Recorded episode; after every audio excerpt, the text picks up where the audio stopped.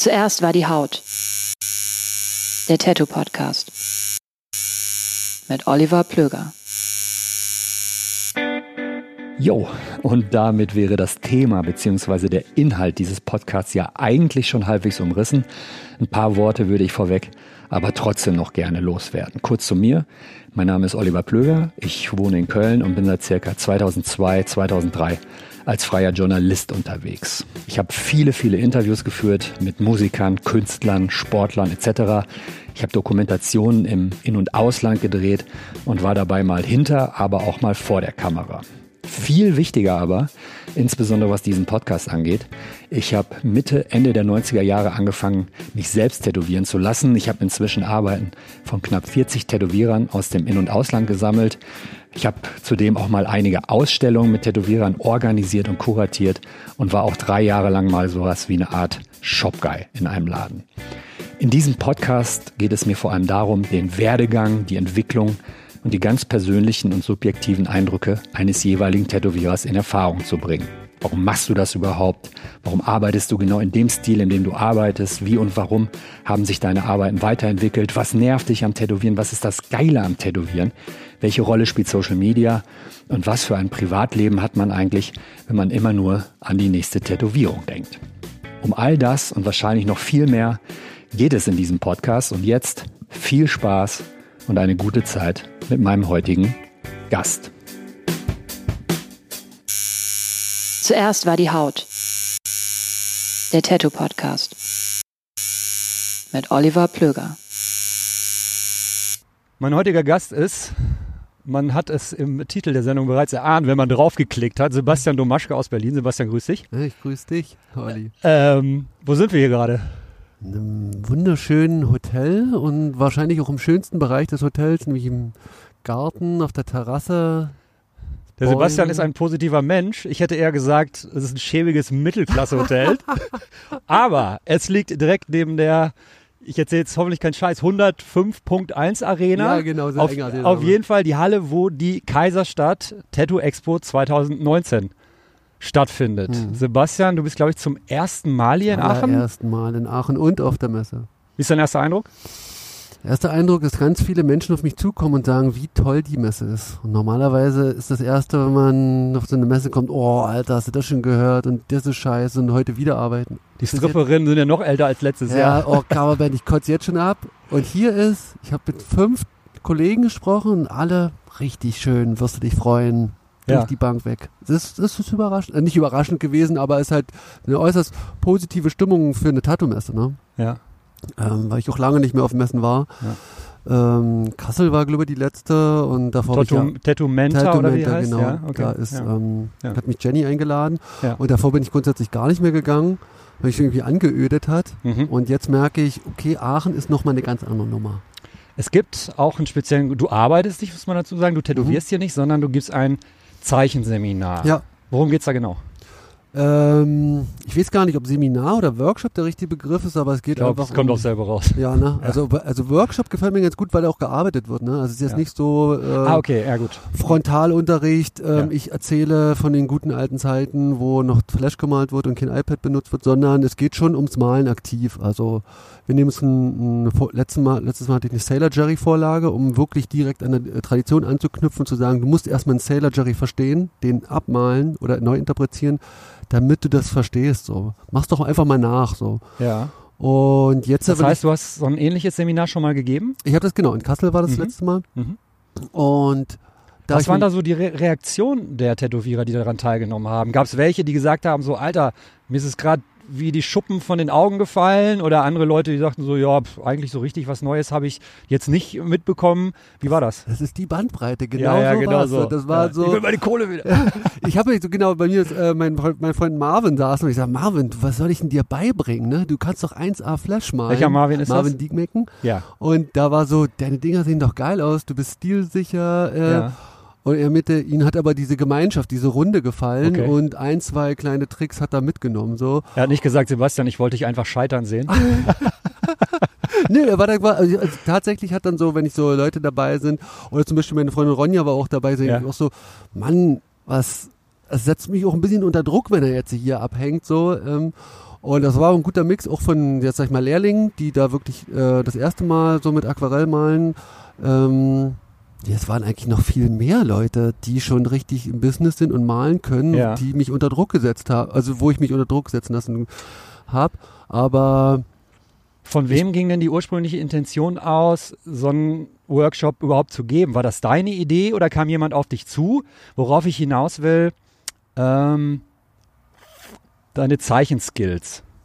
Bist du da, weil ich kenne relativ viele Tätowierer, die würden sagen so, ja, ich zeichne halt so rum, aber ich könnte mich da nie hinstellen und den Leuten sagen, ähm, wie die da am besten selber hinkommen oder sowas. Ja, ich lass, ich habe das auf mich zukommen, also ich habe das nicht gesucht, weil das ist schon so, ich bin eigentlich Steinbock, zurückgezogener Typ, Fünfer im Enneagramm, also wirklich Intro ähm, und erst so durch so ein bisschen Persönlichkeitsentwicklung in den letzten Jahren habe ich gemerkt, okay, ich kann jetzt auch aufmachen, ich muss, habe jetzt nicht mehr so Angst vor Leute oder muss also mich verschließen oder so und dadurch ziehe ich das glaube ich an. Und da hat dann Jenny gefragt, du sag mal, ich will Seminare machen, willst du nicht mal so? Und ich so, boah, was könnte ich machen? Und dann Mhm. habe ich kurz überlegt, ganzheitliche Tätowierungen, so ein Coaching-Art, so mehr Bewusstsein in den Tattoo-Prozess und dachte ich mir, ja, es ist aber noch nicht so ausgereift, aber ich kann malen, Mhm. ich kann das einfach teilen, so, ne? Ja, okay. Und dann also du warst da schon so selbst self-confident, also selbstbewusst zu sagen so, ja, das Zeichnen, das, das kann ich. Und Ja. die größere Hürde war für dich vielleicht, das auch ähm, zu präsenten Genau. oder das, vorzutragen. Genau, das ist also, das ist für mich schon meditativ zu zeichnen, dass ich dann zu Hause alleine sitze, richtige Musik und Ja. Mhm. komme runter, beruhige mich. Äh, und das ist natürlich jetzt was komplett anderes. Ne? Ich hatte auch erst diese Idee, ich setze mich mit denen hin, deswegen habe ich es The Gathering genannt, dass wir einfach alle zusammen zeichnen, so wie wir es früher im Laden immer gemacht haben, mal Donnerstagabend einen Zeichenabend und Mhm. wenn Gasttätowierer kamen, haben wir zusammengesetzt und da so ein bisschen rumgemalt. Meistens ist es halt einfach in ein Saufgelage ausgeartet und die, ich hab, wir haben die Bilder. Auch schön, aber nicht sehr produktiv. Ey, es ist dann so, du arbeitest dich ran und kurz vor Ende bist du dann hast halt einfach bist du dicht und Mhm. dann fuckst es ab. So, Ja. und das war dann immer so, ey, wir müssen mal aufhören damit. Ja. Wir, wir verreißen hier ständig. Also ja, das ist so auch so bekifft Musik machen. Ja, Nimmst du auf, so ist geil, dann hörst du es dir nüchtern an, so ah. genau die Nummer. ja. So. Also genau, wir haben eine Zeit lang dann auch gesagt, okay, dann rauchen wir jetzt nur und dann verlierst du dich in Details und das Mhm. fuckst es auf eine andere Art und Weise ab. So. Sch- Schüttest zwar jetzt nicht das Wasserglas um, aber es ist auf jeden Fall kein schönes Bild. Und da war so, das habe ich jetzt beim Seminar gemerkt, das geht nicht. Also ich kann mich nicht da hinsetzen, introvertiert Ja. und mit denen tuschen. Ne? Ja. Also ich muss den Raum halten, äh, ich muss das Wissen vermitteln. Und das war eine Herausforderung, das bei zehn Leuten zu machen. Weil ich war mir nicht sicher, wie viel ich überhaupt schaffe. Und zehn ist schon, also fünf wäre besser gewesen, glaube ich, um einen engeren Kreis zu haben. Und zehn war dann schon, ich hatte das Gefühl, dass ich paar, bei ein paar Leuten nicht so rangekommen bin. So, Mhm. also, dass ich da nicht so Ja, aufgepasst aber hab. ich meine, du, du musst ja auch mitmachen so. Du musst ja selber ein bisschen was geben. Ja, genau, Du kannst dich ja nicht hinsetzen in der Erwartungshaltung, ja, jetzt mach mal. genau, Du es musst ja gab, selber aufmachen. ja, es gab Leute, die schon präsent waren, also die schon wahrscheinlich länger im Business sind und die, da war das ein Austausch und hin und her und manche Leute haben sich ja passiv behalten und die habe ich natürlich übersehen. Ne? Also das fiel mir da schwer. Und mal gucken, wie ich es diesmal mache. Ähm, ich habe wieder zehn Leute. Ähm, von bis auch wieder dabei, also Leute, die Du schon, weißt, wer, wer da sitzt. Genau, das ist immer mit Voranmeldung. Ja. Ähm, Gibt es da einen, den du als Tätowierer richtig geil findest und denkst, so was macht er da? Oder ist diesmal. Warte, jetzt muss ich. jetzt, jetzt habe ich dich in eine blöde Situation gebracht. Ich habe jetzt gerade die ganzen. Also es sind auf jeden Fall nicht so viele Leute, wie ich kenne. Letztes Mal Okay. war glaub ich, die Hälfte kannte ich. Ja, okay. Und dann, da waren ja schon Leute, wo ich, Ja. und manche musste ich jetzt erst, musste ich jetzt auch nochmal recherchieren, so. Ja, okay. Ähm, fällt mir jetzt spontan nicht ein. Macht ja nichts. Ähm, du hast Ich reich's nach. Ja. Du hast gerade erwähnt, äh, dass du vor ein paar Jahren noch deutlich introvertierter unterwegs warst und jetzt mittlerweile kein Problem hast, dich vor Leute zu stellen und ein bisschen was. Kein äh, Problem, wäre übertrieben, aber, Aber- ich mach's, ich spring einfach rein. Ähm, gab es da einen speziellen Moment, wo sich da bei dir in der Birne was verändert hat? Oder hast du darauf hingearbeitet durch irgendwelche Techniken oder Verhaltensweisen oder sowas? Ja, das ist schon ein Prozess. Also das, das erste Entscheidende war natürlich meine, meine Kinder, die ich bekomme. Also meine Tochter vor zehn Jahren, das du kommst ja erstmal aus dieser Workaholic, ich arbeite sechs Tage die Woche. Aus dieser reinen Tattoo-Welt. aus dieser Tattoo-Welt genauso raus merkst, okay, es gibt jetzt noch ein Leben, es entwickelt sich ein Privatleben, Ja. ne? also es ist nicht nur arbeiten und weggehen und feiern ähm, und dann kommt auch viel mehr Urlaub so in dein Leben, also einfach weil die weil die Betreuungsbedarf haben, also die wollen ja auch, Ja. ja, die wollen ja auch was machen mit dir, ne? Mhm. Also die wollen ja nicht nur versorgt werden, sondern ähm, da musste ich mir erstmal reinfinden, wieder in die Nummer. Musstest du auch lernen, effizienter zu zeichnen oder zu arbeiten, weil nicht mehr so viel Zeit da ist? Das ist, das ist eine gute Bemerkung, genau so war es. Also ich konnte vorher verspielt arbeiten, mich austoben und so waren die Arbeiten auch. Wirklich, also so immer auf der Suche so. Und ab dem Zeitpunkt, wo ich Kinder hatte, habe ich gemerkt, okay, jetzt muss ich eine Effizienz reinbringen. Ich, jetzt brauche ich, Effizienz ist schon das richtige Wort, aber vielleicht auch Rhythmus, Wiederholung und alle so eine Sachen. Ähm, und interessanterweise dachte ich, ich werde eigentlich theoretisch weniger Zeit haben zum Zeichnen, weil ich ja jetzt Kinder habe. Also mhm. das kann ich mir klemmen, das kann ich maximal tätowieren. Aber durch diese Ferien, die dann später kamen, regelmäßig, hatte ich immer wieder so viermal im Jahr einen Urlaub. Mhm. Wo am Anfang viel mit den Kindern machen, je älter die werden, dann haben die Freunde und so und dann sitzt du auf immer da und hast wieder Zeit. Ja. Und da und kam dann, auch wieder zeichnen, ja. genau, und dann da war dann abends auch so, dann habe ich Literatur passende da gehabt, also dreht sich ja meistens um Mythologie, Tarot, Astrologie. Und dann in diesem Urlaubskontext, also nicht auf Arbeit, ich will jetzt was malen, sondern das passiert dann einfach so. Und deswegen ist es halt super entspannt. Und deswegen kann man auch große Serien oder sowas machen, weil knüpft es halt einfach wieder an beim nächsten Urlaub. Kommen wir später noch darauf zu sprechen, glaube ich, auf, auf deine Bildsprache und äh, mit welchen Motiven du viel arbeitest und so weiter und so fort und natürlich auch die Entwicklung, die da stattgefunden hat. Ähm, wie ging es denn grundsätzlich bei dir mit dem Zeichnen los? Warst du schon immer so klassisch, so der Kiddo, der schon im Kindergarten irgendwie rumgekritzelt hat? Oder haben deine Eltern irgendeinen Background, der, der dahin geht oder sowas? Nee, mein Vater, die sind nur Arbeiter. Also ja. ist Arbeiter? Ich habe nie Kontakt zu Künstlerinnen. Woher kommst Menschen. du ursprünglich? Äh, Cottbus in der Nähe von ja. Berlin ist das. Ja. Und, Und wann nach Berlin? Äh, 2003. Da hast du schon tätowiert. Nee, ich habe vorher eine Ausbildung gehabt in Finsterwalde. Hardcore Inc., Lutz Lehmann und Matthias Böttcher. Ja. Ähm, da habe ich ein, zwei Jahre Ausbildung gemacht und dann habe ich schon gesagt, oh, ich, ich, ich wollte eh nach Berlin und ich muss raus ja. aus der Kleinstadt. Ich will. Und dann habe ich bei Bere Tattoo Obscur gearbeitet. Ja. Und bei Bama im Sign of Liberty und dann. Österreicher, stimmt. Genau, der hatte so eine Fabriketage. Das fand ich dann eigentlich Aha. ganz inspirierend zu sagen, ja. Alter, wir machen Kreuzberger Hinterhof, Fabriketage, Galerie. Ja. Und da haben wir dann auch mit Matthias dann, und der meinte dann, oh, ich habe auch keinen Bock mehr auf Fensterwalder, Kleinstadt, ich will auch nach Berlin. Und der hat mich dann, also praktisch seinen Lehrling gefragt, wollen wir was zusammen machen? Und da kam er dann auf die Idee, okay, wir machen auch Hinterhof, ne? Also ja. wir haben keinen Bock auf Street Shop. Ich grätsch nochmal rein und gehe nochmal weiter zurück. Eltern eher Arbeiterklasse mhm. und du hast aber so ich hatte, so wie du gesagt hast, rumgescribbelt immer, ne? Am Hefterrand, als Kind schon. Gab es da irgendeine Vorgeschichte? Ist dein Opa irgendwie, bei, bei, bei mir war es so, mein Vater ist da überhaupt nicht veranlagt, so. Mein Opa hat gemalt, ich habe auch mal eine Zeit lang gemalt. Ähm, dass so eine Generation übersprungen wurde oder so. Das Ach doch, ja, mein Onkel, der, Aha. dem wurde gesagt, aber der ist mit 30 verstorben. Also der hat einen Motorradunfall gehabt, ähm, kurz nachdem ich geboren wurde. Deswegen ist es wahrscheinlich, genetisch ist so eine Sache oder äh, praktisch in der Ahnenreihe irgendwie drin, aber es, es kann nicht direkt gewesen sein, eine Beeinflussung so. Und der hatte, ich habe noch ein Porträt von meiner Mutter von ihm hängen, das ist das Einzige. Aber der hat auch im Osten, der war auch Lokführer, also der konnte das nie ausleben. ausleben ne? Also das war immer so auf Freizeitbasis. Mhm. Und so war das bei mir auch so. Das war so, das war nicht vorstellbar, dass ich da mal Geld verdiene. Ne? Das war immer Hobby. Wann ist denn dann zum ersten Mal eine Tätowierung oder Tätowierungen in dein Leben getreten? Wann hast du die zum ersten Mal bewusst wahrgenommen und wann hast du dann diese Verknüpfung gefunden, so nach dem Motto, Moment, ich kann gut zeichnen und ich finde Tätowierung interessant, das erstmal so auf eine Linie zu bringen, dass man sagt, hey, mhm. fuck, vielleicht könnte ich das selber machen. Ja, genau, das ist einfach, du hast dann erstmal die Sache und denkst, na okay, da kamen dann so eine naiven Ideen, Grafikdesigner und so was. Also das war gerade modern, da so Produktdesign und so, okay, vielleicht studiere ich irgendwann mal, habe mich dann da beworben, aber immer so halbherzig, weil ich Tätowierung hattest du da noch nicht so auf dem Schirm? Das war am Anfang, ich komme so aus dem Subkultur, Skinhead Punkrock Szene. Ja, aber da sind doch Tätowierungen Genau, da waren, aber ne? ich komme aus Cottbus, ne? Und da war so, da gab es ein Studio, was so Das auch Schrott. Ja. Also, also Biker Tattoo Biker Tattoo, ja, das ist äh, Jens Sola. Ja, Jens Sola hat es gemacht und so und ah, der ist schon visionär. Sola der, der hatte die Deutschlandfahne auf der Stirn. Genau, Gesicht tätowiert, war zu Ostzeiten in Knast. Und, und was eine Ansage, als DDR-Bürger hast du die, die Flagge der BRD auf der Stirn. Ja, das war auch die Ansage. So, so meinte er auch so. Die haben nicht damit gerechnet, dass die je wieder rauskommen. Wahnsinn. Und dann haben die einfach sich das Gesicht tätowiert. Und hat er das immer noch? Der ist immer noch, genau. Krass.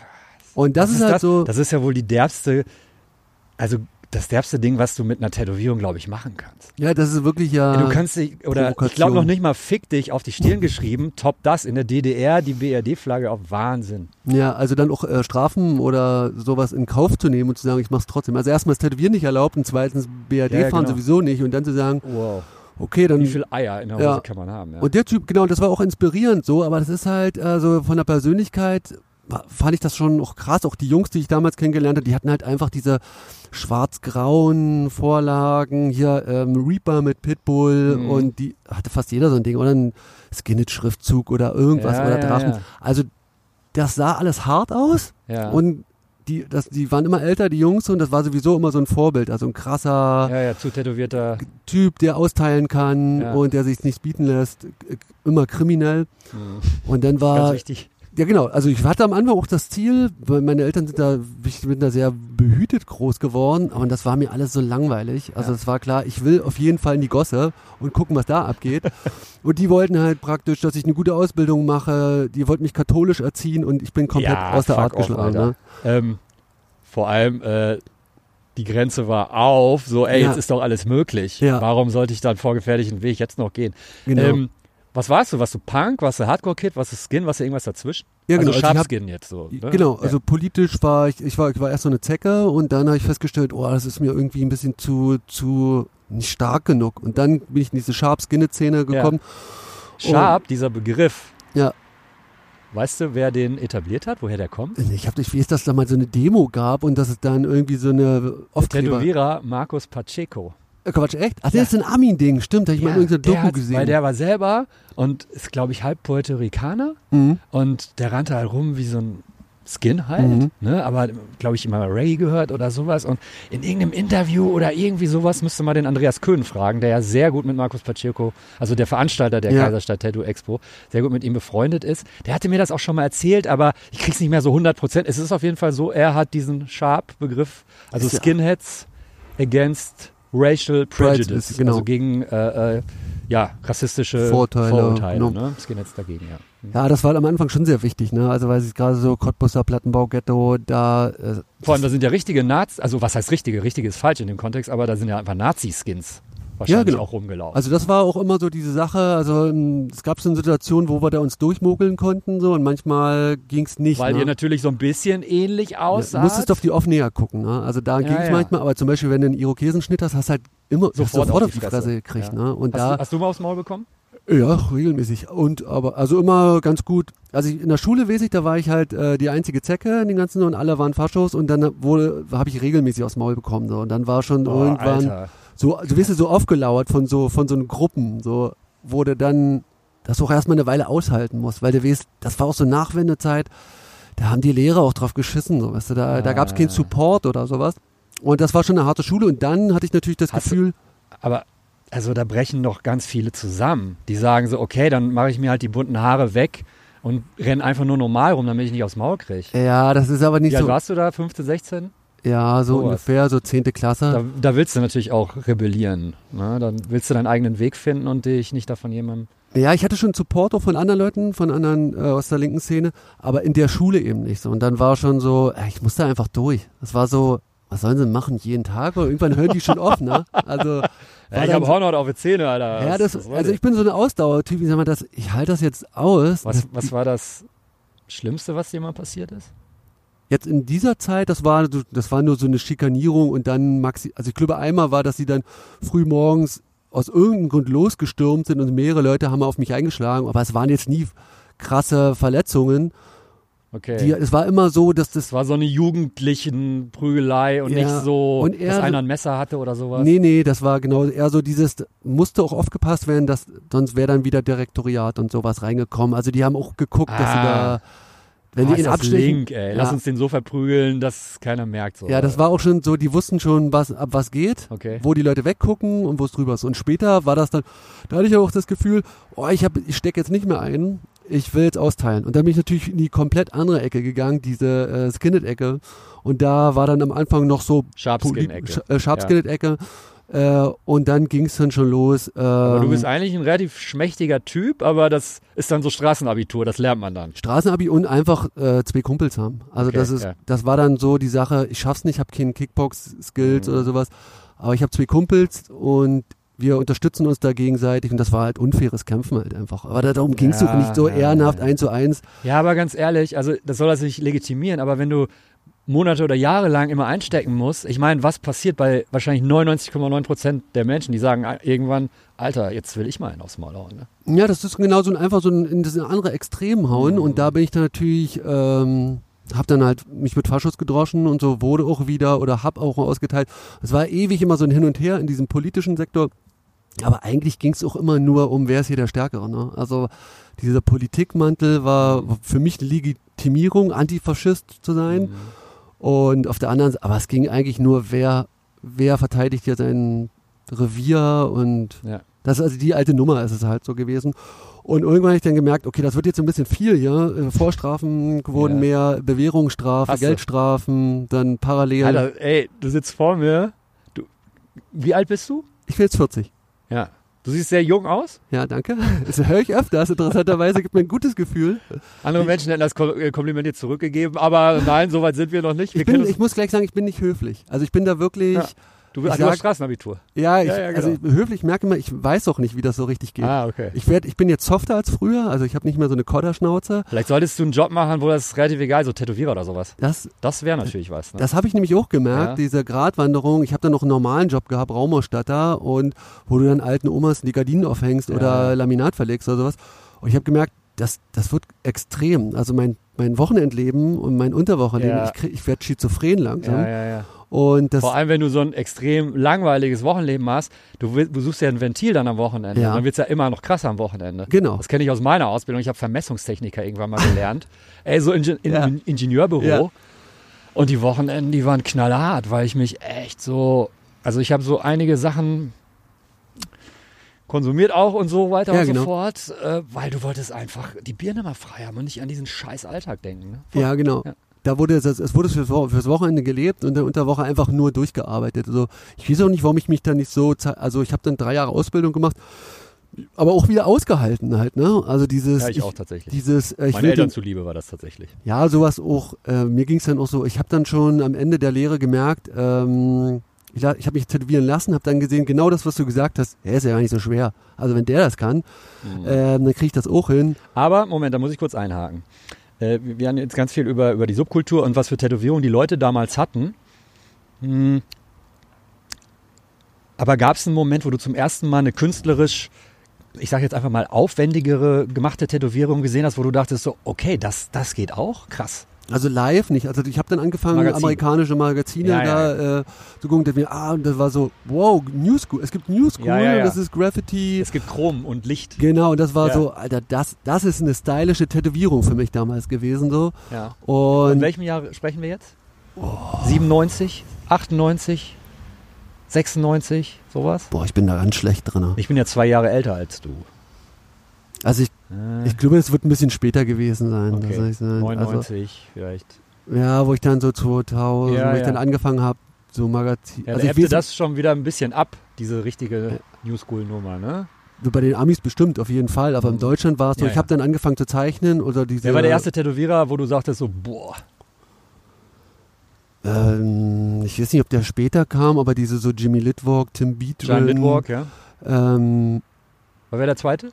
Tim Beatrin, der hatte da so ein bisschen mehr so creepy Stuff gemacht, so, oh, ich weiß die Namen auch alle nicht mehr, aber alles was so New School, Ja, ja, klar. das ist so lange her. Ja. Ähm, Dann hast hab, du angefangen, sowas abzuzeichnen oder versucht auch mal so zu zeichnen? Oder anders?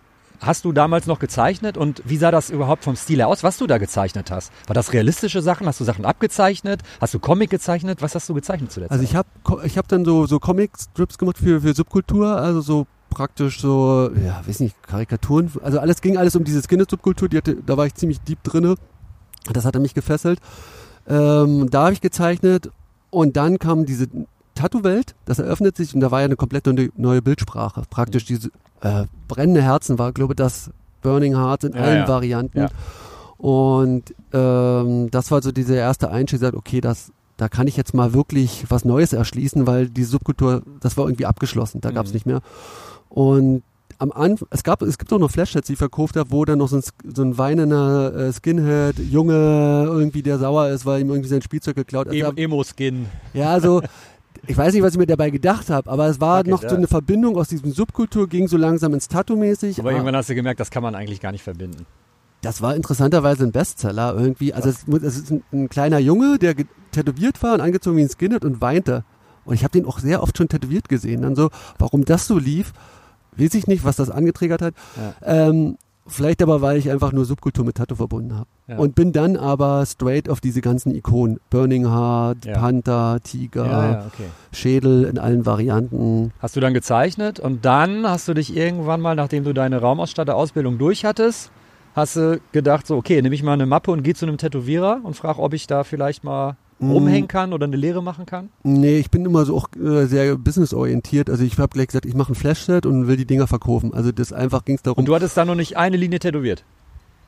Mm, Das war gleich zeitgleich. Okay. Also ich habe mir Tattoo-Magazine gekauft, habe dann angefangen zu zeichnen, bin, habe dann jemand gefunden in Berlin, Lucky, ähm, Fantasy Tattoo damals noch, der so ein Graffiti, also ein Sprüher war und das dann äh, tätowiermäßig umgesetzt hat. Also wo ich dann das auch auf der Haut haben konnte, eine farbige Tätowierung, die stylisch aussieht. Ach, du hast quasi deine eigene Zeichnung. Nee, nee, der, er, er konnte auch schon gut zeichnen. Ach so, der, So. der okay. Hm. Und ich habe dann praktisch, das war meine Inspiration. Ja. Wenn er das kann, schreibe ich das auch. Ja. Und habe dann gesagt, äh, ich stelle jetzt einfach Flashsets zusammen. Die, das war ja auch damals so, dass kaum jemand zeichnen konnte. Und es gab diese, wenn du jetzt nicht importiert hast aus den Staaten, Mhm. kam an diesen New School Kram auch keiner ran. Hm. Da ich mir, ich stelle das einfach zusammen und dann renne ich da von Laden zu Laden und verkaufe die Dinger. Heutzutage wäre das, glaube ich, fast gar nicht mehr denkbar, dass Flashsets rauskommen von jemandem, der kein Tätowierer ist. Ne? Ja, ich habe auch äh, Tätowiermagazin die Dinger dann hingeschickt und die haben die sofort abgedruckt. Da Ja, dachte geil. ich auch, hä, entweder bin ich Hä, das war ja guter- einfach. Ja, ja, genau. Bin ich ein guter Künstler oder das Magazin hat nicht so einen hohen Standard, ne? Also, Geil. aber das, Komplett andersrum eigentlich wie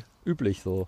Ja, das war so, ich musste jetzt zum Beispiel Grafikdesign, da das war so eine feste Struktur, wo Mhm. man Leistung geben muss und wo man da sich reinarbeiten muss. Und die Tattoo-Szene hat mich da mit offenen Armen empfangen, so von allen Seiten. Mhm. Und dann war klar, okay, das ist die richtige Richtung.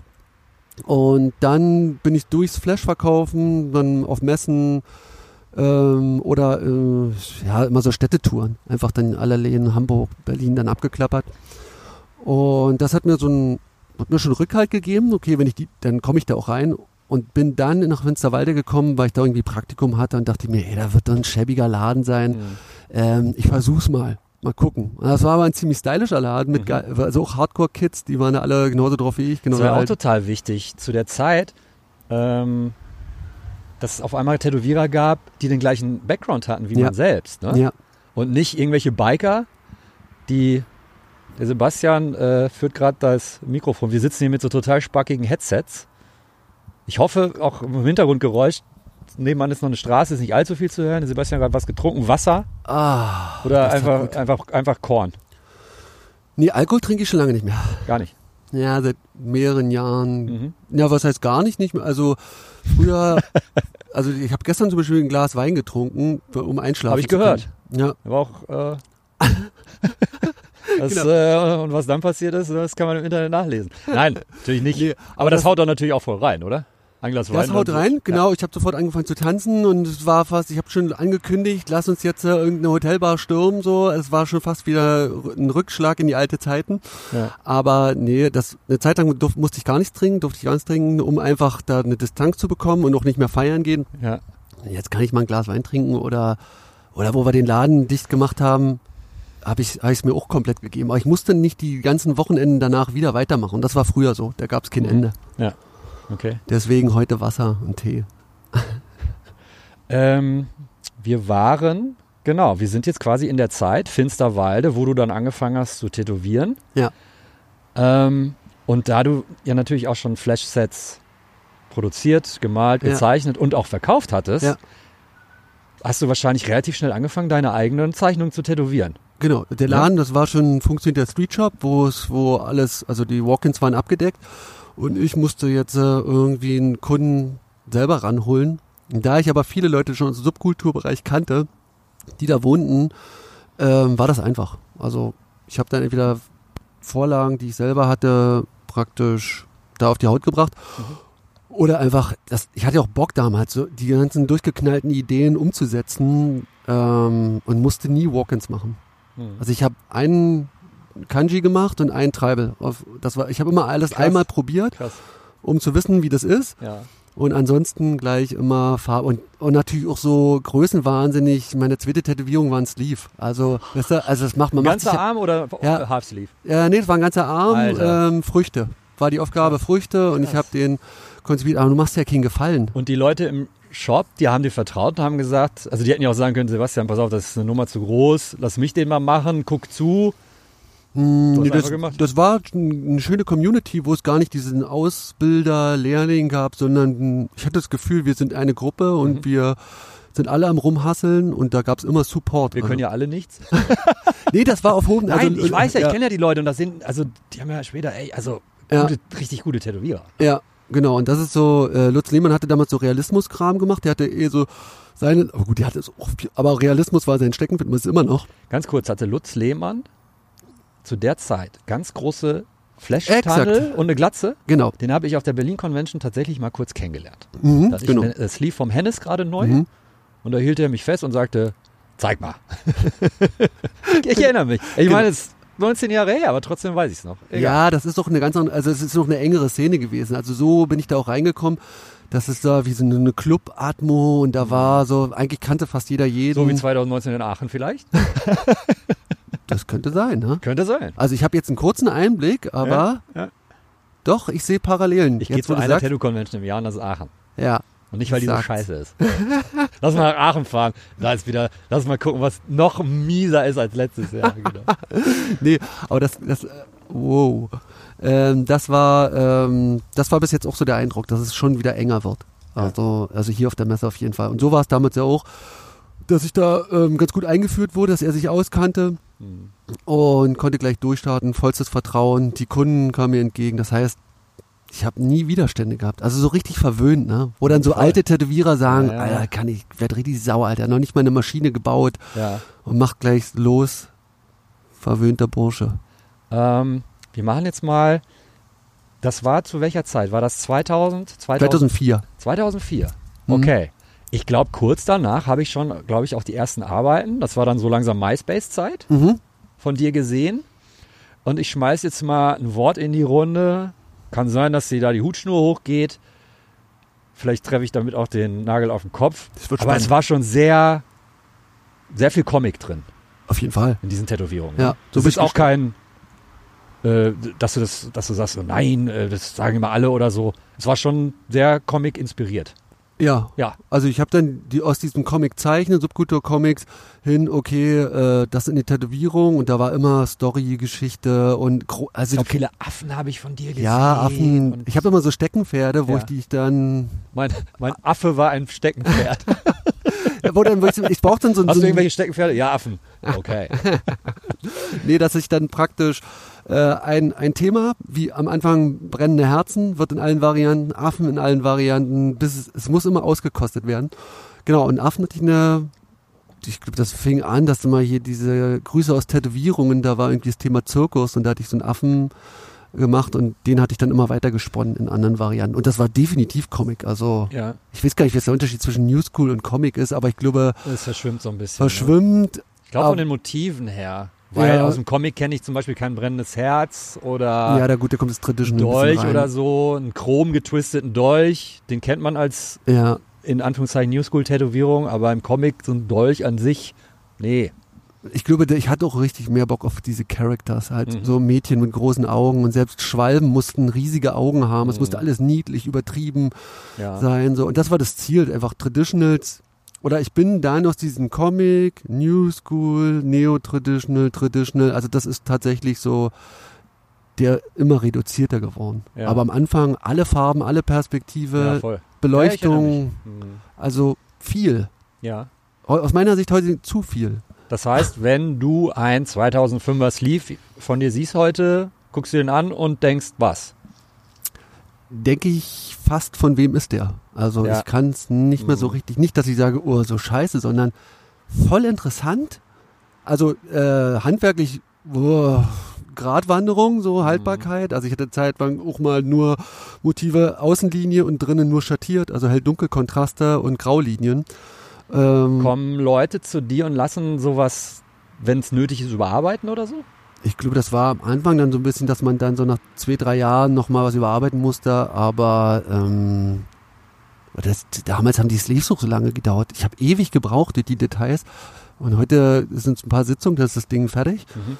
Das war, ich habe gefühlt immer mehrere Jahre ein Sleeve gebraucht, obwohl die wahrscheinlich jeden Monat gekommen sind. So. Also Okay. war Wahnsinn, was da einfach an Energie reingesteckt wurde.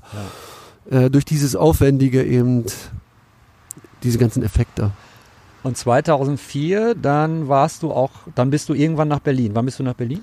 Das muss dann für 2005 oder 2006 gewesen Genau, sein. kurz danach. Ja. Und noch nicht zusammen als Lowbrow Tattoo, Lowbrow Tattoo Parlor hieß der Ja, Laden. Ne? genau. Wir wollten einen, einen innovativen Namen haben, der amerikanisch klingt. Und äh, uns wurde dann von Anni, die später kam, als äh, Amerikanerin, Anni Frenzel, ne? Anni die Frenzel, in die äh, Ja. Staaten zurückgegangen ja, ist. die auch aus irgendwann. Deutschland kommt, aber die der amerikanischen Sprache mächtig war. Und die hat uns dann, nachdem der Laden Der amerikanisch, nicht der englischen?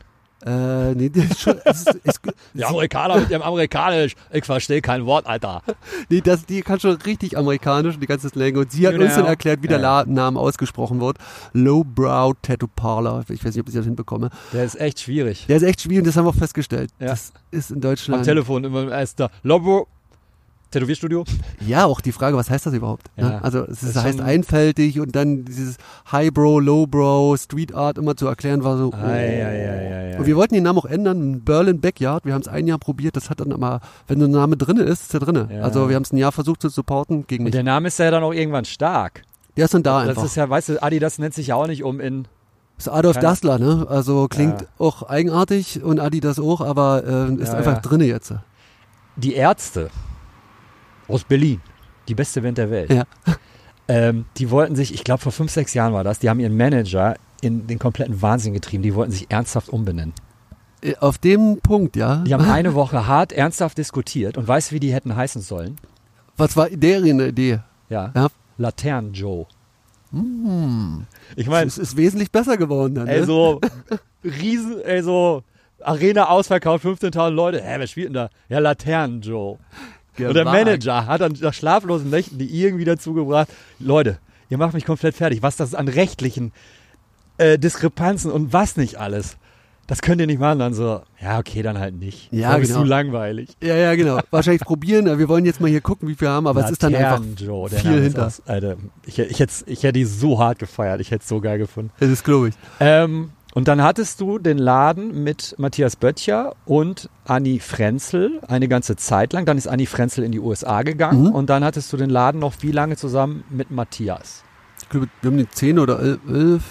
Ja, wir haben, das sind zwei Örtlichkeiten gewesen. Einmal, die erste war, waren wir nur ein Jahr drin, dann wurde die saniert. Also elf, zwölf Jahre und Der Anni, zweite Laden, was ich so auf Fotos gesehen habe, das war ein richtig schöner Laden. Ne? das war ein richtig schöner Land, genau. Hinterhof, also von vorne eine typische Berliner und dann Hinterhof, Schön geiler Altbau. geiler Altbau, Erdgeschoss, Terrasse, also Küche. Also als wir reinkamen, dachten wir, ja, ist so ein bisschen too much so, aber es hatte sich dann schon festgestellt, dadurch, dass wir viel auf Arbeit waren, Küche macht Sinn, Terrasse macht Sinn. Mhm. Und es war dann so ein zweites Zuhause. Also wir sind früh hin, beide, haben da gearbeitet und sind wieder nach Hause. Wie Das weit weg hast du davon gewohnt? auch eine Viertelstunde zu Fuß. Okay. Also immer alles im Kiez. Also Ja, Berlin, ich bin ja nicht Berliner, ich we- weiß nicht, wie es in Charlottenburg aussieht. Ich bin nur Keine Friedrichshainer. Ja, ja, Also ja, ja, ja. maximal weil es ja schon eine Stadt ist. Genau, es ist eine, Ja. es ist eine Kleinstadt in Genau. einer großen Stadt. Und ja, Anni kam dann, wir haben dann irgendwann gesagt, äh, wir würden auch gern jemand reinnehmen, noch Gasttätowierer. Platz war ja auch da. Platz war da, genau. Und dann war so Davy Bloß wollte erst bleiben und hat dann praktisch festgestellt, ich will doch weiter um die Welt reisen. Mhm. Und Anni kam dann zur Kundin zu mir und dann war so, hey, lass uns doch das zusammen machen. Oder steig doch ein bei uns. Und dann hat sie, glaube, Und Matthias Böttcher, muss man dazu sagen, ist auch ein, ist, ein, ist dein Freund. ist mein Freund, ja. ist ein richtig- Arbeitsehefrau, Ja, ja. also aus, am Anfang war ich mit Lutz Lehmann näher, also praktisch da waren wir eng. Und wir sind mit Matthias eine Weile umeinander rumgeschlichen. Ist meistens so bei Mhm. mir gewesen, so ein Muster, dass, wo es am Anfang nicht so sofort funktioniert, kann Mhm. dann was ganz Stabiles draus werden. Und war dann erst eine Freundschaft und dieses, das war dann eher so, lass uns was machen in Berlin. Nicht, lass uns mal Business zusammen machen, sondern Ja, ja. ey, ich hab Bock auf dich. Ja. Ähm, man kennt natürlich die Geschichten über Berlin. So, du kommst als Tätowierer nach Berlin, interessiert erstmal keine Sau. Jahrelang keine 10.000 Sau. Tätow Tätowierer gibt und, und, und alle hasseln irgendwie. Und was ich halt relativ häufig mitbekomme von richtig guten Tätowierern aus Berlin auch, ist halt so, äh, man sieht das ja dann bei Facebook oder so, keine Ahnung, Terminabsage, Terminabsage, die Leute kommen nicht. Mhm. Ich könnte mir fast vorstellen, dass das bei euch anders war. Weil ihr Ja. auch größere Projekte immer gemacht habt oder also klingt jetzt vielleicht ein bisschen, ein bisschen überkandidelt, aber so ernsthaftere Projekte. Also es fängt dann niemand ein Sleeve an und macht dann die Linien und kommt, klar gibt's auch, Gibt's auch. aber bestimmt. einem ist das ja normalerweise im, im Vornherein eigentlich bewusst. Oder äh, interpretiere ich da jetzt gerade was völlig Falsches rein? Also Nee. unterbrich mich gerne. Nee, nee, nee, nee. nee ich ich habe gelernt, man so ein bisschen ausreden lassen. Ne? Ja. Also ähm, das ist vollkommen richtig, dass wir das jetzt am Anfang jetzt nicht.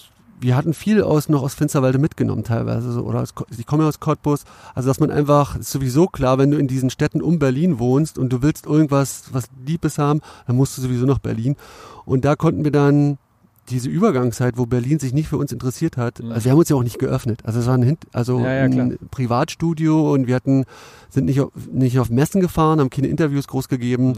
Äh, wir haben eigentlich unseren Kram gemacht, weil wir da auch schon sehr Ami-orientiert waren und irgendwie so die deutsche Szene waren, gab es nichts für uns, was uns interessiert haben und deswegen war eher so, wir machen unseren Kram und gucken bei den Amis. Ja. Oder international. Und da hatten wir dann viele Kunden, wie du schon sagst, so zuverlässige Kunden, die einfach jeden Monat kommen. Und dann musste eigentlich nicht viel hasseln. Also das, Und du hattest sofort einen, einen einprägsamen eigenen Stil entwickelt. Das Mhm. ist ja auch total wichtig. Weil war damals wichtig, ja. Da gab es noch nicht so viele verschiedene Stile Mhm. und da dieses Custom Work, das war schon, das war stark begehrt. Also ich hatte am Anfang auch viel, eine lange Liste, Anfrageliste und also ich konnte das nicht abarbeiten. Ich habe schon immer dann zu Kollegen gegeben und dann aber auch wirklich eine Tattoo-Diva geworden, weil du, wenn du so viel Energie bekommst, Mhm. hebst du halt auch einfach auch ein bisschen ab so. Weil du denkst, du bist der geilste Tätowierer und jo, das kann nur zu Kopf steigen, ne? Ja, ja, total, klar. Ähm, ist es als Tätowierer generell härter in Berlin als in, als in anderen Städten? Weil es so ein Überangebot gibt? Mm, Ich bekomme das nicht mit, aber ich kann es mir Weil es bei vorstellen. dir läuft. Ja, Ja, genau. Also ja, ja. ich habe, wie gesagt, es gibt auch Phasen, wenn ich die Stile zu hart geändert habe. Also ich habe eine Zeit lang mit ähm, Edek, der jetzt Drinking Nectar heißt, zusammengearbeitet und der hat mich stark inspiriert. Also wir haben uns gegenseitig stark inspiriert. Ähm, aber da war schon, der hat mir schon klar gesagt, ich, ich soll mich mal entscheiden. Also ich war da so im Neo-Traditional und irgendwie so ein bisschen gelangweilt von der ganzen Geschichte. Und damit entscheide ich doch, mach doch mal einen Stil, wo du glücklich bist. Und dann habe ich auch gleich gesagt, okay, dann mache ich keine Sleeves mehr, dann mache ich keinen Hintergrund mehr, dann mache ich nur noch Patchwork und nur das, was ich, auf was ich Bock habe. Ähm, und da habe ich einen relativ harten Cut gemacht. Da habe ich doch das Tarot-Flashlight angefangen. Und da war dann so eine Zeit, 2014 oder so, wo ich, wo dann auch diese, diese Wartelisten weg waren. Ne? Mhm. Also da war dann urplötzlich, wahrscheinlich weil auch viel mehr Kollegen am Start waren in Ja. Berlin, auch vom Ausland ge- hingezogen Mhm. sind. Berlin zieht halt die Leute Genau. an, wie die fliegen. Ist halt so. Ja, wir haben viele Internet, wir. In Berlin sind äh, viele internationale Tätowierer, die auch, auch Guestspots und sowas. Ja, ja, ne? Also der Markt ist satt. Und das war so eine Durchstrecke, wo ich so eine Demutslektion bekommen habe, die gut war. Hast du dann auch vermehrt, weiß ich nicht, Social Media gemacht oder sowas, um da so ein bisschen aus, auszutarieren, gegenzusteuern oder so? Social Media fand ich schon immer gut. Also seitdem MySpace angefangen Ah Ja, hat, da- habe ich erinnere ich festgestellt, ähm, das ist genau mein Ding. Da kann ich als Einsiedler, als Eigenbrödler, geschützt durchs Internet praktisch mich darstellen, Mhm. weil ich mich auf Messen jetzt, äh, also ich war auf Messen entweder betrunken oder halt Intro. Ne? Also Mhm. es hat keinen Sinn für mich gemacht. So. Tattoo-Messe halt. Ja. Und aber und da war im Internet, da kann ich mich vernünftig darstellen. Deswegen habe ich, ich brauche immer mal so einen Anschubs. Zum Beispiel hat mir Anni dann auch mal gesagt, so Instagram ist es jetzt? Und ich so noch, ey, ich mach doch nicht den Scheiß auch noch mit. Ich habe jetzt Ja, gerade ja, zu ja, Facebook gewechselt Mhm. und jetzt soll ich da Hipster Instagram machen. Mhm. Und bin ich Was jetzt im ich halt an Instagram so schade finde, äh, eventuell habe ich das schon mal ähm, erwähnt in, in einer Folge, aber ist halt, wie viel eigentlich durch diese kleine Bildoberfläche verloren geht. Du guckst dir auf Instagram Sachen an und denkst so, ja, okayer Oberarm. Mhm. und durch irgendeinen Zufall, einen Monat später, siehst du den live und dir fällt fast ein Ei aus der Hose. Und dann denkst du, Moment mal, dann gehst, guckst du das nochmal auf Instagram. Es, es ist halt nicht darstellbar. Es ist, deshalb funktionieren ja auch Videos so gut bei Instagram, weil Mhm. du da mehr einen Eindruck kriegst. Das ist eine Räumlichkeit, du kannst einmal drumherum fahren oder so. Und da checke ich halt Tattoos mehr. Ne? Aber wenn es einfach nur flach, flach fotografiert ist, ich finde, da geht total viel flöten. Ne? Ja, genau, da muss man irgendwie noch zusätzliche Atmosphäre so ein bisschen schaffen, so, aber das, das merke ich halt auch so. Also es ist ja, das ist auch das Überangebot, ne? Also es ist ja nicht, ist ja jetzt nicht ein paar gute Tätowierer, es ist ja weltweit alle guten Tätowierer gebündelt, Mhm. auf dich abgestimmt für deinen Stil. Ist klar, dass man dann irgendwann Ja, schneller ja. wischt, ne? Auch Was- bei guten Arbeiten. Was war die letzte Tätowierung, die du live gesehen hast? Also jetzt nicht die du gemacht hast, sondern von einem anderen Tätowierer, die du richtig geil fandest, wo du sagst, es ist so, Alter, wow. Sebastian Domaschke verformt sich zu einem krummen Fragezeichen. Richtig geil. Also ich habe, ich gehe jetzt ein bisschen wertfreier ran. Also mich interessiert Tätowierung im, im Allgemeinen und ich kann, ich kann so alten Tätowierungen, so einen schäbigen alten Tätowierungen, das zieht mich, also die so richtig hart, so Knast-Tätowierungen. So die 40 Jahre plus alt sind. Ja, genau, wo man, wo man auch so sieht, wo der jetzt gerade herkommt. Oder, also ich verknüpfe das dann immer mit der, Wo, sie- wo siehst du solche Tätowierungen? In Berlin auf der Straße? Oh, Straße, genau. Ja? Ja so Obdachlose oder jetzt, ähm, Wie das Klischee das dann will, ne? So. ja, das ist wirklich voll Klischee so, aber Mhm. ich kann es nicht mehr so isoliert sehen. Ne? Sprichst du die Leute an dann? Mm, Oder bist du mal mit einem ins Gespräch gekommen und hast gesagt, irgendwie kann ich das mal genau. Ja, aber nicht so übers Tätowieren. Dann eher so, dann normal in den menschlichen Kontakt Mhm. und dann so ein Gucken und nochmal Ja. vielleicht, ich glaube, also so interviewmäßig nicht von wegen so, hä, was ist denn das her? So, das, das würde mir jetzt zu weit gehen. Aber ich glaube, es ist so, die, mich interessiert Tätowierung und jetzt, früher war Qualität halt ganz wichtig, die und die Mhm. Linie, der und der Typ so. Und jetzt äh, interessiert mich, warum hast du das? Wie passt das zu dir? Also Mhm. man kann auch eine richtig schöne Tätowierung haben, die gar nicht zu dir passt, wo man sagt, okay, du wurdest jetzt gerade als Leinwand benutzt ähm, und das sehe ich dir auch an. Du, Mhm. kann, du kannst es gar nicht darstellen. So, da, da hat irgendwas nicht gestimmt. Und dann finde ich die auch nicht schön. So. unterschätzen total viele Leute. Ähm, Würde ich mir jetzt einen äh, biomechanischen Sleeve machen oder so, Mhm. es wird einfach nicht zu mir passen. Oder, Ja. oder ein ganz dickes Tribal auf dem Arm, es passt einfach nicht. Me meinst du nur das von der Anatomie her oder auch zum Charakter der jeweiligen? Zum Charakter. Zum ja. Charakter. Also einfach so. Wo wir bei dem, Entschuldigung, dass ich dich unterbreche, Kündigen. ähm, ganzheitlichen Tätowieren wären Mhm. worauf du dich dann irgendwann fokussiert hast. Ähm, erzähl mal ganz kurz, worum es dabei geht und wie du darauf gekommen bist. Mm, Hauptinspiration ist ähm, Lars Uwe Jensen, von dem ich mich jahrelang tätowieren lassen habe. aka Loose Lips, Ja, Loose Lips bei Facebook und jetzt bei Instagram Lord Lips. Lord Lips. Genau. Also er hat einen Lord-Titel und dementsprechend nennt er sich jetzt Lord Lips. Unfassbarer guter Tätowierer mit einer durchaus auch eigenen Persönlichkeit. Ja, genau. Ja. Und das ist auch das Inspirierende gewesen, dass man da, dass ich jetzt nicht nur einen Tätowierer habe, sondern jemanden auch, der sich sehr fordert oder sehr extrem ist und sehr, sehr bewusst ist. Ganz Und- kurz, man muss auch dazu sagen, du hast relativ viele Tätowierungen von ihm, Genau. von äh, Loose Lips. Also es ist eine Freundschaft Ja. und äh, beruflicherweise auch so ein Men Mentoren, Men Mentorenship würde man das wahrscheinlich heute Matthias sagen. Böttcher hat auch relativ viel Ja. von ihm tätowiert, ja. Ja. Und da, ich, und ich weiß, vielleicht wäre ich auch alleine drauf gekommen, irgendwann auf dieses, dass man schon nicht ein Produkt verkauft oder jemanden irgendwie als Leinwand benutzt, sondern dass man den einfach kennenlernt. Also es einfach dicht rankommt. Und da das bin heißt, sorry, dass ich nochmal unterbreche, ich, unterbrich mich, das können Äh, ja, ähm, das heißt, es kann dann, also wenn ich den Faden jetzt mal weiterspinne, könnte es theoretisch so gewesen sein, du bist zu Lars Uwe gegangen und hast gesagt, ich möchte dieses und jenes Motiv haben und Mhm. er hat einfach gesagt, nee, das passt gar nicht zu dir. ja, genau. und du hast so. gefragt, what the fuck are you talking about? Und dann hat er das dir erklärt? Mm, Naja, das ist eine gute Mischung. Also wir sind da ganz gut, also es gibt ja die wüsten Geschichten, dass man da nicht rankommt. Also wir sind, ich bin, das hat sofort funktioniert. Also da waren, am Anfang hat er mir ein Burning Heart mit Flügel gemacht, hat dann seine Innovation reingebracht und später war dann die Vertrauensebene so, dass ich auch sagen konnte, ich will den Rücken haben bin jetzt gerade Vater geworden, ähm, was, dann kommt sofort eine Idee von ihm und sagt, Ja. das macht das und das. Und später hat er dann astrologisch äh, mit Karten und alles das auch berechnet, welche Motive zu mir passen können. Der hat auch eine ganz gute Intuition. Und das ist dann so, ich bin ein ganz anderer Typ, also ist er ist sehr feurig, Schütze und ich Steinbock, erdig, solide, ruhig, Intro. Also eigentlich ein Gegenteil, aber ich konnte mir da viel rausziehen, was so an, was Inhalt ist. Also die Form hatte ich ja nur schon gelernt durch den ganzen New School Kram, alle Effekte und irgendwann ist es erschöpft. Ne? Also irgendwann hast du alles gemacht. Dann habe ich in der späteren Karriere auch gemerkt, ich habe irgendwann noch alle Körperteile. Ich habe auch meinen ganzen Körper komplett tätowiert.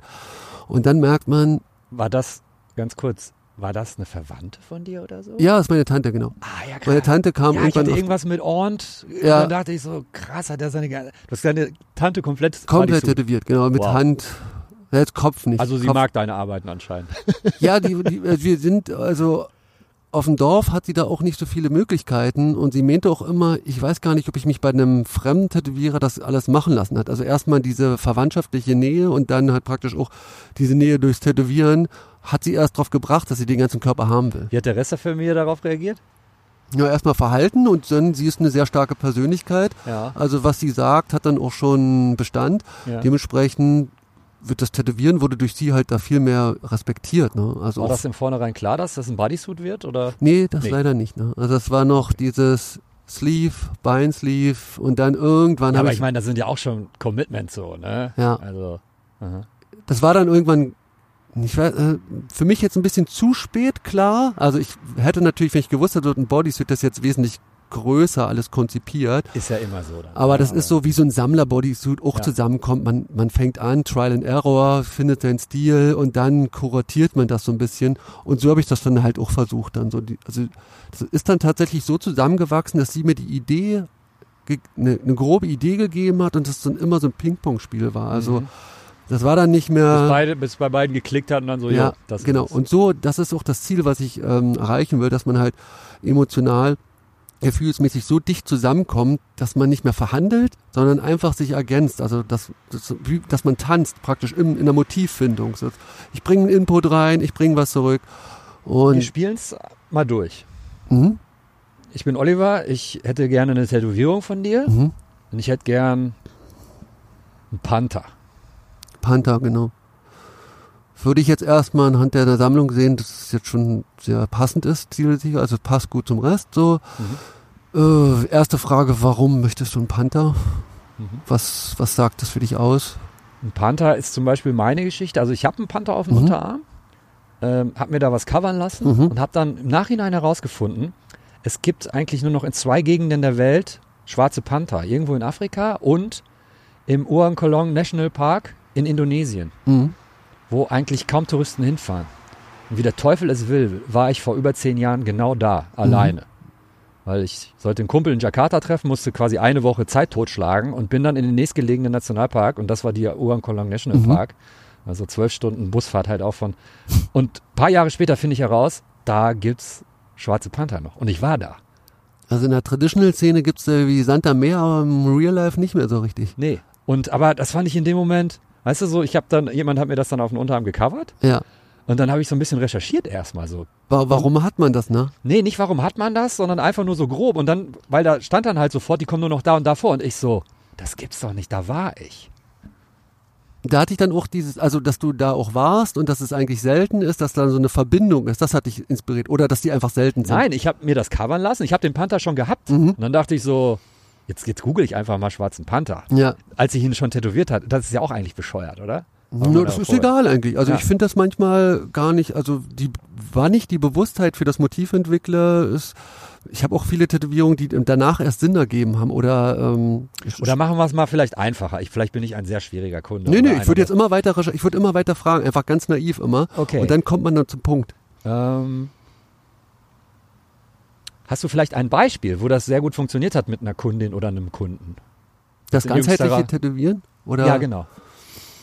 mache ich jeden Tag. Also Krass. es gibt es gibt Ausnahmen, wo ich merke, hm, das wird zu, das wird jetzt zu deep oder das wollen die Leute nicht. Also sie wollen jetzt nicht so viel Bewusstheit oder wollen auch nicht so viel Interview oder nicht so viel Preis geben. Ja. Und da habe ich früher gepusht. Also bin immer mit dem Finger rein in die Wunde und geguckt, was ist denn da los? Ich merke doch, dass das das Thema ist und was meinst du damit? Also, äh, und da nehme ich jetzt Abstand von, sage ich, das muss schon ein bisschen, also nicht ein bisschen, sondern es sollte schon sehr vom Kunden kommen. Und die Kunden, die zu dir kommen, die wissen auch ganz genau um diesen Prozess? Ähm, ich habe das jetzt früher nicht öffentlich, also ich habe das dieser, das war früher nur ein Hashtag, ganzheitliche Tätowierung mhm. war einfach so, ich würde es gern benennen wollen, das ist ein bisschen, also ich wollte es eigentlich nur für mich benennen. Ich, es gibt normale Tätowierungen, die ich mache, die sind jetzt auch keine Service-Tätowierung, aber wo Inhalt und Form nicht ganz so ausgewogen sind oder wo das Interview nicht ganz so deep war. Zum Beispiel ein Panther. Das Tattoo, den tätowiere ich auch, habe ich letztens aufs Knie tätowiert. Ja. Aber ich fange jetzt nicht an, zu gucken, wie der Panther jetzt da zu ihrer Persönlichkeit passt, wenn ich weiß, das ist ein, ein Traditional, das ist eine Ikone, die sie tätowiert haben will. Genau. Dann macht das keinen Sinn. Das will ich auch nicht, dass halt Tätowierungen zwanghaft aufgeladen ja. werden, wie diese Miami Ink Geschichte, ja, äh, ja. Schmetterling, weil die Oma gestorben Papagei ist. gestorben und, ja. Und das ist ja, das ist ja eine Parodie. Mhm. Und da, da habe ich immer ein bisschen Probleme, dass er eine Skepsis gegenüber ist, so, dass ich sage, ja, das ist ja die, diese Miami Ink Zaubershow, so, und da, das ist schon der richtige Weg, aber das ist vom Fernsehen karikiert worden, ne? Oder, oder inflationär immer wieder behandelt okay, worden. Okay, aber wo ziehst du da die Grenze? Du sagst, ein Panther ist einfach eine Ikone für sich selbst. Ja. Der kann so tätowiert werden und ist eigentlich wie ein cooles T-Shirt oder so. Ja, es geht einfach darum. Und was sind dann die Motive, wo du dann denkst, okay, da lohnt sich eine Nachfrage oder ein Zusammenfinden, hm, dass man das Ganze noch eine Ebene weiterbringt? Ähm, wenn das der Kunde auch will, also wenn das von ihm auch gewillt ist, kann ich bei dem Panther auch weiterarbeiten. Kann ich auch gucken, es ist ein Raubtier, es ist ein, also das, der Tiger ist ja genauso eine Ikone, wird ja teilweise auch auf Knie nebeneinander ja. tätowiert, aber der Tiger ist hell, leuchtend, knallige Farbe und der Panther ist halt schwarz. Ich würde ja. gucken, warum denn gerade ein schwarzer, willst du nicht doch ein Tiger? Aha. Und dann würde klarkommen, okay, es soll was Düsteres und Gefährliches sein. Und dann gucke ich mir die Persönlichkeit an, wie ist das Auftreten, und kompensiert er da was oder unterstützt er was von sich und würde dann durch dieses Motiv immer weiter nachfragen und würde dann kann, dann kann das auch einfach dieser klassische Panther sein, aber durch den, dadurch, dass wir das besprochen haben, dadurch, dass er Erkenntnisse hat über sich und ich Erkenntnisse über ihn, also dass wir uns verbunden haben miteinander, ist die Tätowierung mit Inhalt aufgeladen und kann von außen total Standard aussehen. Aber es kann natürlich auch so machen, dass ich eine Tätowierung entwerfe, die sehr speziell aussieht und auch voll mit Inhalt ist. Es geht beides. Es ist halt immer nur die Frage, wie, wie weit will der Kunde das? Ne? Also mhm. da will ich auch keine Grenzen überschreiben oder pushen, sondern das meine ich dann zum Beispiel. Also ein Psychotherapeut willst du natürlich nicht sein. Ich fange nächstes Jahr an, Körpertherapie ah, zu ähm, okay. einen Lehrer da zu machen. Und habe jetzt aber festgestellt, das war natürlich am Anfang so ein bisschen, ich habe Bock in die Richtung zu gehen, verbinde das mit meinem Beruf und habe dann festgestellt, nee, nee, also mhm. ich muss mich mal jetzt hier entscheiden und ich muss das natürlich, ein Therapeut zum Beispiel erzählt dir ja auch nicht gleich die ganze Zeit, was du für Probleme hast, sondern mhm. du sollst ja selber drauf kommen, damit ja, die ja, Arbeit in zu, dir. Gibt vielleicht mal ein Stichwort oder so. Ja, ne? und da gibt's ja auch viele Leute, die pushen. Mhm. Ähm, und da habe ich mich dann schnell wiedererkannt, dass ich das eigentlich mache, so als pushen. Tätowierer, pushen, fragen, rumpopeln. Mhm. Und dann habe ich öfters auch mal von Kunden oder starken Persönlichkeiten auch mal Gegenwind bekommen. Ja. Und das war dann gut so, ne? Mhm. Dass man einfach sagt, ey, stopp, hier, ich ja. will das jetzt nicht weiter, auch wenn das dich interessiert. Und dann auch die Ebene, du öffnest dich auch gar nicht. Also, warum erzählst du nicht mal was von dir? Ja. Und das war so das nächste, okay, ich will eigentlich beobachten, ich bin der Beobachter und Analytiker und habe festgestellt, das ist scheiße, das ist asymmetrisch. Und jetzt habe ich festgestellt, wir müssen erstmal, ich muss mich öffnen, ich will eine wirkliche Verbindung zwischen uns haben.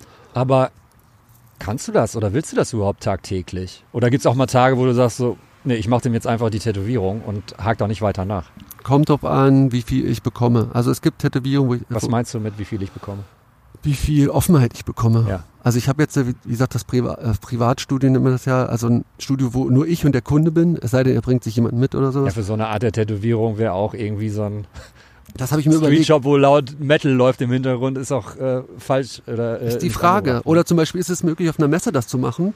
Hm. Aber ich denke, man kann da schon improvisieren und. Man kann ja noch nicht mal auf Messen Podcast machen. Man muss ja ins schlimme, verranzte Mittelklasse-Hotel nach nebenan in den Garten flüchten. Ne? In den schönen Garten. und ja, ich glaube, man kann das auf der Messe schon machen, so mit, mit Ab Abstrichen oder auch in einem Streetshop mit Abstrichen. Es geht ja eigentlich ums Interview, ne? Oder um Naja, klar, ums Gespräch erstmal, um sich, ich muss mich öffnen, das kann ich auch bei lauter Metal-Mucke, ne? Ja. Aber, ähm, wie Ich gesagt, frage jetzt- einfach, ich frag Ja. einfach mal ganz, ganz platt und egoistisch. Ähm, warum ähm, verschafft dir so eine Art der Tätowierung, wenn du die anfertigst, mehr Befriedigung, als wenn du nur eine normale Tätowierung machst? Oder ist es gar nicht so? Also, ähm, weil es Ja, dadurch äh, besonderer wird, weil, ja, der weil der Austausch ein anderer ist? Weil ich meine, es ist ja auch ein physischer als auch psychischer Kontakt. Du stichst jemanden eine Nadel in die Haut und bist ihm Ja. ganz nah. Und ist das dann was ein komplett anderes für dich mental, wenn du dich mit dem auf einer verbalen oder nonverbalen Art ja, ich glaube, vorher ausführlicher ausgetauscht hast? Ja, ich glaube, das ist, ich bin, ich bin sowieso Egoist. Also ich gehe mal von meinen Bedürfnissen aus. Also ich richte das Studio so ein, wie ich will. Ja. Und ähm, ich will täglich eine intensive Begegnung haben. Ne? Also dann ist das Gefühl am Abend, das ist entscheidend. Und früher war es so, oh, ich will einfach nur eine gute Tätowierung hinkriegen und habe dann ein gutes Gefühl, sondern habe ich regelmäßig gute Tätowierungen hinbekommen, weil ich es irgendwann raus habe. Und dann will ich natürlich mehr. Also, und dann will ich eine schöne Begegnung haben. Und dann will ich eine, dann nach der schönen Begegnung die intensive Begegnung. Also, es ist immer egoistisch natürlich. Oh, erstmal für mich.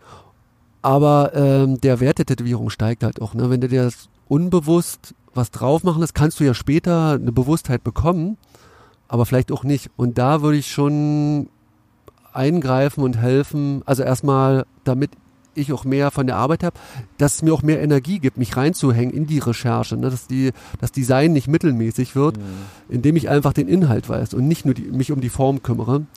Nachteil ist natürlich, es geht ein bisschen Energie von der Form ab. Das heißt, ich mache jetzt keine Spielereien mehr oder versuche innovative Sachen zu machen, sondern Aber dennoch sind die Arbeiten, das kann man ja wirklich mal sagen, zeig mir 100 Tätowierungen und eine davon hast du gemacht und Mhm. ich sag dir, welche das ist.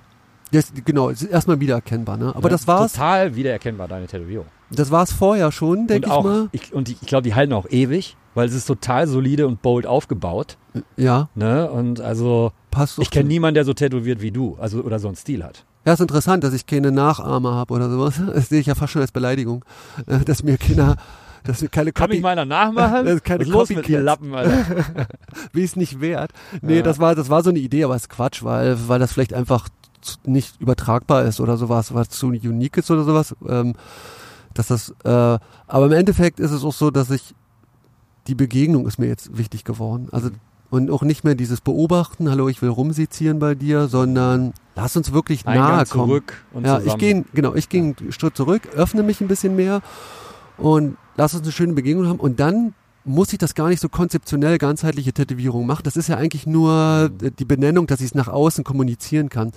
Sondern wenn ich eine Liebesbeziehung habe zu meinem Kunden, der dann auch nicht mehr Kunde ist. Ich weiß dann nicht, was das Wort dafür ist. Mhm. Also Kunde ist es garantiert nicht.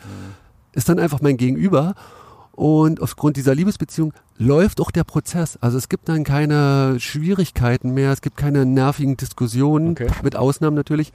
Ähm, es, diese, was ich vorhin meinte, man wirft sich einfach den Ball hin und her und da ist natürlich, und diese, was, die, was ja die Grundlage ist Vertrauen und das passiert natürlich nur, wenn ich mich öffne wenn diese, diese Liebesbeziehung da ist. Obwohl ich weiß, das Wort Liebesbeziehung gerade schwierig ist, weil Leute das ist sehr immer ähm, aufgeladen, viele schrecken ja. vielleicht erstmal Ja. zurück, aber, aber es gibt kein anderes Wort dafür. Ne? Ja. Also ich meine damit jetzt nicht eine geschlechtliche Liebe oder Natürlich eine monogame äh, Partnerschaft, sondern einfach Liebe so als, als Grundkraft. oder gemeinsame Ebene oder sowas, ja. Ähm, was ich mir durchaus vorstellen könnte, oder ist es schon mal vorgekommen, dass, ich meine, man muss dazu sagen, ich glaube, das ist nicht für jeden was. du Genau, hast es ja auch schon mal. Gegenwind bekommen. Ja, ja. Ne? Die Erfahrung hast du ja schon gemacht. Aber ich könnte mir dennoch vorstellen, dass es Leute gibt, die da total Bock drauf haben, die das total gut finden, wie ihr das dann zusammen macht. Das Mhm. macht ihr wirklich zusammen. Und die dann überhaupt gar nicht mehr zu anderen Tätowierern gehen, weil die sagen so, ey, mit, mit Domaschke, das ist halt komplett next level. Warum soll ich in den Street Shop gehen und mir irgendwas draufklatschen lassen und in einer Stunde bin ich wieder raus und ich weiß noch nicht mehr, wie der Typ hieß. So.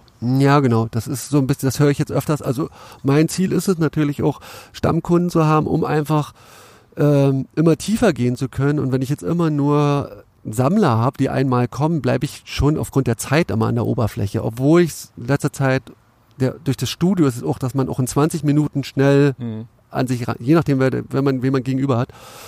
Ähm, und das ist mein Ziel, mit, längerfristig mit Leuten. Ich mag auch diese Konzeptarbeiten, dass man halt wirklich eine ganze Front mit den Armen Mhm. Ja, ja. Äh, abstimmt, so. Da ist dann wieder dieses Beständige, immer Ja. dranbleiben, bis der Körper dicht ist, bis das Ende kommt. Mhm. Ähm, Das ist ein Und- LKW. ich hoffe, er war nicht allzu. Ich hoffe, er ist euch nicht durch die Ohren gefahren wie uns gerade. Wow. er ist auf jeden Fall weg. Ja. Dem Und rennen gleich zwei tätowierte Assis hinterher mit fuchtelnden Mittelfinger. Ich bleib äh, hier, hier ist schön. Ich glaube aber, die Gefahr ist gar nicht so groß, dass, dass so typische Sammler zu dir kommen, weil ich finde deine Tätowierung super, aber ich glaube nicht, dass eine, also dass deine Tätowierungen zu mir passen würden. Weil ich bin so sehr traditional, unter, traditional oder japanisch, weil dein Stil ist so eigen, Ja, schwer einzuordnen. Ne? ne? Der ist dann, also ich würde mich tatsächlich schwer tun, den wohin zu packen. Hm, ich glaube, aber das ist auch, äh, also Ich habe ab und zu mal Sammler, ja, so Kollegen oder so, die sich dann was abholen wollen. Aber es läuft meistens oft dann noch mehr hinaus so und und aber das, was du gesagt hast, genau, das höre ich jetzt schon öfters. Also ich fühle mich hier echt wohl und das halt, das ist ja auch natürlich sind Leute auch ein bisschen gesättigt. Früher warst du froh, dass du eine gute Tätowierung, dass erstmal, dass das sich nicht entzündet hast, genau, und dann, dass dann, dass die Tätowierung gut aussieht, Ja. dann, dass die Zeichnung gut aussieht, was ist das nächste Level. Mhm. Und jetzt sind alle so gesättigt oder die, die in der Szene sind und sagen, okay, ich krieg jetzt überall geile Quali, aber bei ihm kriege ich noch eine schöne Atmosphäre und eine echte menschliche Verbindung und werde jetzt nicht als Leinwand benutzt oder ähm, bin halt ein, einer von zehn Kunden am Tag, weil er Ja. Geld machen will. Ja. Äh, Geld will ich auch machen, Mhm. aber das sind Nebenprodukte. Äh, das Sinn des Lebens sind ja halt auch so eine Fragen, aber die Sinn des Lebens, das ist das sind einfach nur zwischenmenschliche Beziehungen. Ne? Und dieses natürlich, das Leben ist dann wertvoller, wenn die intensiver sind und nicht ständig Smalltalk und mit der Maske sich immer seine Vorzüge zeigen, sondern einfach mal gucken, Ja. wa- was sind denn deine Schwächen, was sind meine Schwächen, wo willst du noch an dir arbeiten und kann man das, das kann man auch als Tätowierung thematisieren, so Mhm. praktisch als, vielleicht auch als Intention, als Vorsatz, habe ich früher auch mal, also so bin ich selber rangegangen. Ich habe Ideale und damit ich sie nicht vergesse, lasse ich mich tätowieren. Mhm. Ähm, und jetzt äh, mache ich das halt auch bei Leuten so. Und das, ja, ich wollte sagen, das kommt gut an, aber es kommt natürlich nur bei mir gut an und es polarisiert natürlich. Es gibt bestimmt genauso Leute, die sagen, Alter, was soll denn das? Mhm. Dieses ganze Rumgelaber davor, der soll mal zum Punkt kommen. Das he heißt natürlich, dass auch viel Gespräch vorher ist, aber es ist kein Konzept. Das ist jetzt natürlich so die Schwierigkeit, wenn ich jetzt ganzheitliche Tätowierungen sage, jetzt ein Manifest aufgestellt habe, acht Thesen, wie das Mhm. sein muss. Also ist jetzt in Arbeit, ich werde das auch veröffentlichen mit meinem Freund Matthias Ziegenheim zusammen. Äh, der hat das für mich ausgearbeitet. Wirkt das natürlich wie so ein Konzept, was man so franchise-mäßig am besten noch übernehmen kann. Mhm. Aber das ist nur die Kommunikation nach außen. Mhm. Also Aber benötigt es diese acht Thesen dann überhaupt noch? Eigentlich nur, um klarzumachen, um es abzugrenzen, dass es Mhm. nicht verwä verwässert wird, dass man sagt, Okay. ich weiß nicht, ob es Leute gibt, die da vielleicht irgendwann mal Interesse haben an dem Begriff und das dann in einem Studio, wo ein Buddha da ist und Ja, ein ja, bisschen, also das ist ja in dieser mm, Esoterik-Szene oder in der spirituellen Szene ist natürlich die Intensität auch eine große Bandbreite. Also Mhm. Leute, die gerade einsteigen oder an der Oberfläche bleiben wollen, bis hin, die tief gehen wollen. Und Ich glaube, man kann sich da aber auch, wenn du, glaube ich, kein gefestigter Charakter bist, ein Stück weit verrennen. Ähm, ja, den gefestigten Charakter ist die Grundbedingung, den erstmal aufzugeben. Ja. Also einfach zu sagen, äh, der ist der ist schon zu fest. Also gefestigter Charakter ist gut, aber die meisten Menschen sind ab 30, 35 sehr fest und wollen sich nicht mehr verändern. Und da setzt eigentlich praktisch Spiritualität oder Esoterik oder ich weiß nicht welches Wort. Das ist dann nicht, du meinst, äh, es ist nicht fest, sondern eher so verknöchert. Ja, Oder ich, die haben schon eine Mauer um sich rumgebaut Mhm. und Nach fest- it, so ist das jetzt und das bleibt doch bis 80 Ja. so. Und das, das ist ja so, mit 20 bist du noch offen, da sind wir auch in ja, ja, Beziehung weiß, was du total meinst, easy. Ja. Ja. Ähm, und irgendwann ab 40 ist dich, das Weltbild ist, und das ist ja ein Stück nach festen Charakter. Ist ja gut, einen festen Charakter zu haben, eine Mhm. Meinung zu haben. Ähm, und ich habe das ja bei mir festgestellt, so lief das ja auch. Von offen, ich spiele rum bis, jetzt bin ich so, ich bin fertig und gepanzert, Mhm. gefühlsmäßig auch verschlossen. Und da war dann irgendwann, ich habe mich, ich habe keine Depression gehabt, aber es hat mich alles gelangweilt, weil ich das alles Weil nicht du nichts gespürt. Neues zugelassen hast. Ja, nichts Neues zugelassen und auch die Intensität immer abgeregelt. Hm. Also immer nur bis zum gewissen Maß. Und dann ist ja klar, dass mir langweilig wird, wenn ich immer nur Smalltalk halte und in Ja, meiner ja. Komfortzone bin. Ja, ja. Und dann war so der Punkt, okay, ich habe jetzt noch, noch ein paar, Jahr, äh, paar Jahrzehnte oder Jahre, was, oder vielleicht ein paar Wochen noch vor mir. Mhm. Ähm, und die will ich jetzt intensiv leben. Und das kommt dann automatisch, dass ich Körperarbeit gemacht habe, Psychotherapie, ähm, sind ja verschiedene Sachen, Meditation, Yoga, Breathwork. Ähm, das fließt automatisch einfach in den Job rein. Das heißt, was du mittlerweile kannst und was du wahrscheinlich vor ein paar Jahren noch nicht kanntest, ist einfach auch so zu sein, ist ein großes Wort und ich glaube, viele Männer mit 40, ich bin 42, äh, haben Schwierigkeiten, das einfach so zu äh, verbalisieren und artikulieren. Einfach so, man steht zu seinen Gefühlen, Ja, man ist einfach ehrlich Ja. und sagt und lässt vielleicht auch mal, was ja sowas von Common Sense geworden ist, alles ist irgendwie ironisch. ja, so ein Zynismus, Irg alles ist Ironie, irgendwie mit dem Zwinkern und irgendwie gebrochen. Ja, so, hä? Ne? Und nur mit so einem das ist, Hintertürchen. ich, ich, ich erlebe das so auf der Hundewiese. Ich bin mit meinem Hund, also ein blödes, vielleicht ist es ein Nee, nee, Beispiel ist hergeholtes gut. Nee, nee, Beispiel.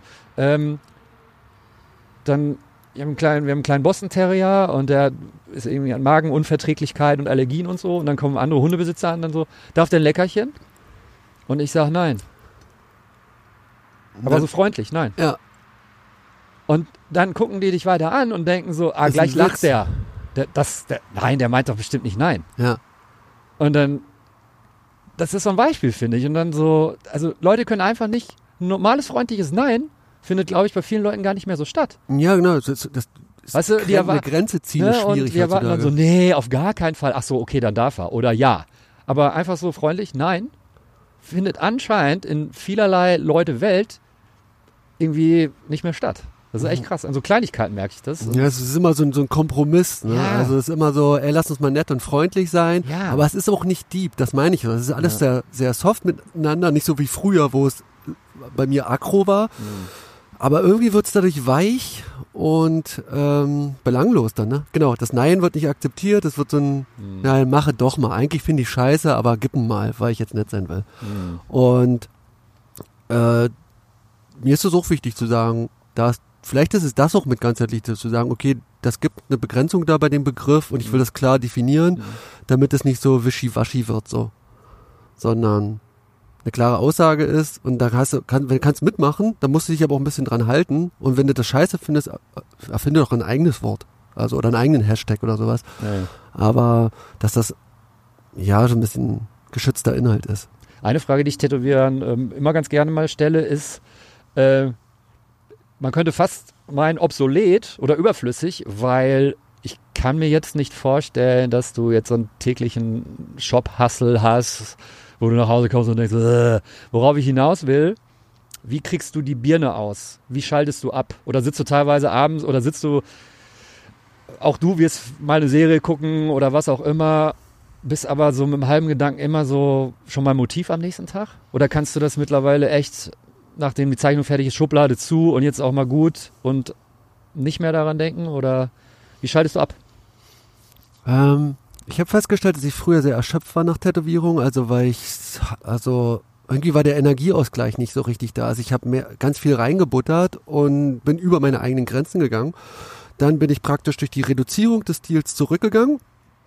Ähm, aus Maximum, ich sagen wir mal auf 90 Prozent zurückgegangen und mache viele Wiederholungen. Also ich komme eigentlich nach Hause und bin sehr euphorisiert. Also Ja, krass. körperlich Also genau andersrum. Genau andersrum, weil Bist du auch jemand zum Beispiel, der beim Tätowieren sehr oft, du achtest wahrscheinlich extrem auf deine Körperhaltung und sowas? äh, da, das, da arbeite ich dran, weil das ist jetzt, äh, ich Ja. habe jetzt die mentale Gefühlsebene Mhm. und vergesse dann aber diese körperliche Ebene. Und aber dadurch, dass die Sitzung auch nicht mehr sechs, sieben Stunden Ja, ja. dauert wie früher, sondern jetzt drei, vier Komfortzeit, geht das alles und steuere durch Yoga äh, dagegen einfach. Ja. So.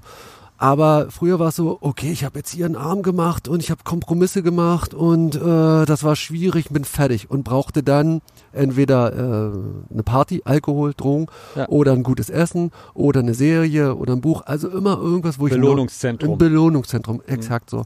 Und jetzt merke ich, die Begegnung ist erstmal, ich hoffe, dass, nein, ich hoffe nicht, sondern es ist, ich merke es ja, ich frage es ja auch nach. Ähm, durch diese Nähe, durch diese Liebe, was ich vorhin meinte, das ist irgendwie so ein Zugang, wir tauschen uns Energie aus. Dann tätowieren wir eigentlich fast nebenbei. Das ist so ein Nebenprodukt, Ja, ja, ja. so, weißt du? Ah, manchmal vergesse ich es auch nicht. Oh, scheiße, jetzt 17 Uhr, wir wollen ja noch tätowieren. Ähm, dann machen wir das Tattoo. Wirkt Und sich das in irgendeiner Form auch aufs Schmerzempfinden der Kunden aus? Kannst du das sagen? ähm, Oder ist das jetzt ein bisschen zu weit gegriffen? nee, ich habe festgestellt in den letzten zwei Jahren, Was wahrscheinlich hilft, bei dir ist eine total entspannte Atmosphäre. genau, also Aufgrund all dessen. Genau, das ist erstmal so, dass ich sage, ähm, der Inhalt stimmt, die Form stimmt und ich will jetzt aber äh, auch den Raum. Es geht auch um den Raum, wie ist, das gehört ja auch zur ganzheitlichen Tätowierung. Wir reden nicht nur über Inhalt und Form, sondern auch in welchem Raum findet statt. Und da wird auch von geschützten Raum geredet. Das heißt, ich, die sind alleine da, sie können nackt sein, wie sie Ja, wollen, ja, ja, sie ja. werden nicht, nicht äh, kritisiert oder bewertet von anderen Leuten. Von mir sowieso nicht. Also diese Wertfreiheit ist Mhm. erstmal, das lege ich ab. Das ist doch die Grundlage. Ja. Dass jemand reinkommt, okay, der hat jetzt ein T-Shirt an, was nicht so meint, oder der sieht nicht so aus, dass ich erstmal auf Null schalte. Mhm. Und dann ist ja eine Öffnung da, und dann kann der andere sich öffnen. Und dann entsteht so ein Energielevel, was, was ansteigt, teilweise verbraucht wird durch diese handwerkliche Art und Weise. Aber ich schaffe es in den letzten Jahren, dass es, dass ich am Ende und der Kunde auch genug Energie hat. Und wahrscheinlich ist dieser Energieüberschuss oder dieses hilft auch bei der Schmerzbewältigung. Aber natürlich auch, dass es warm ist, dass es angenehme Musik ist, Okay.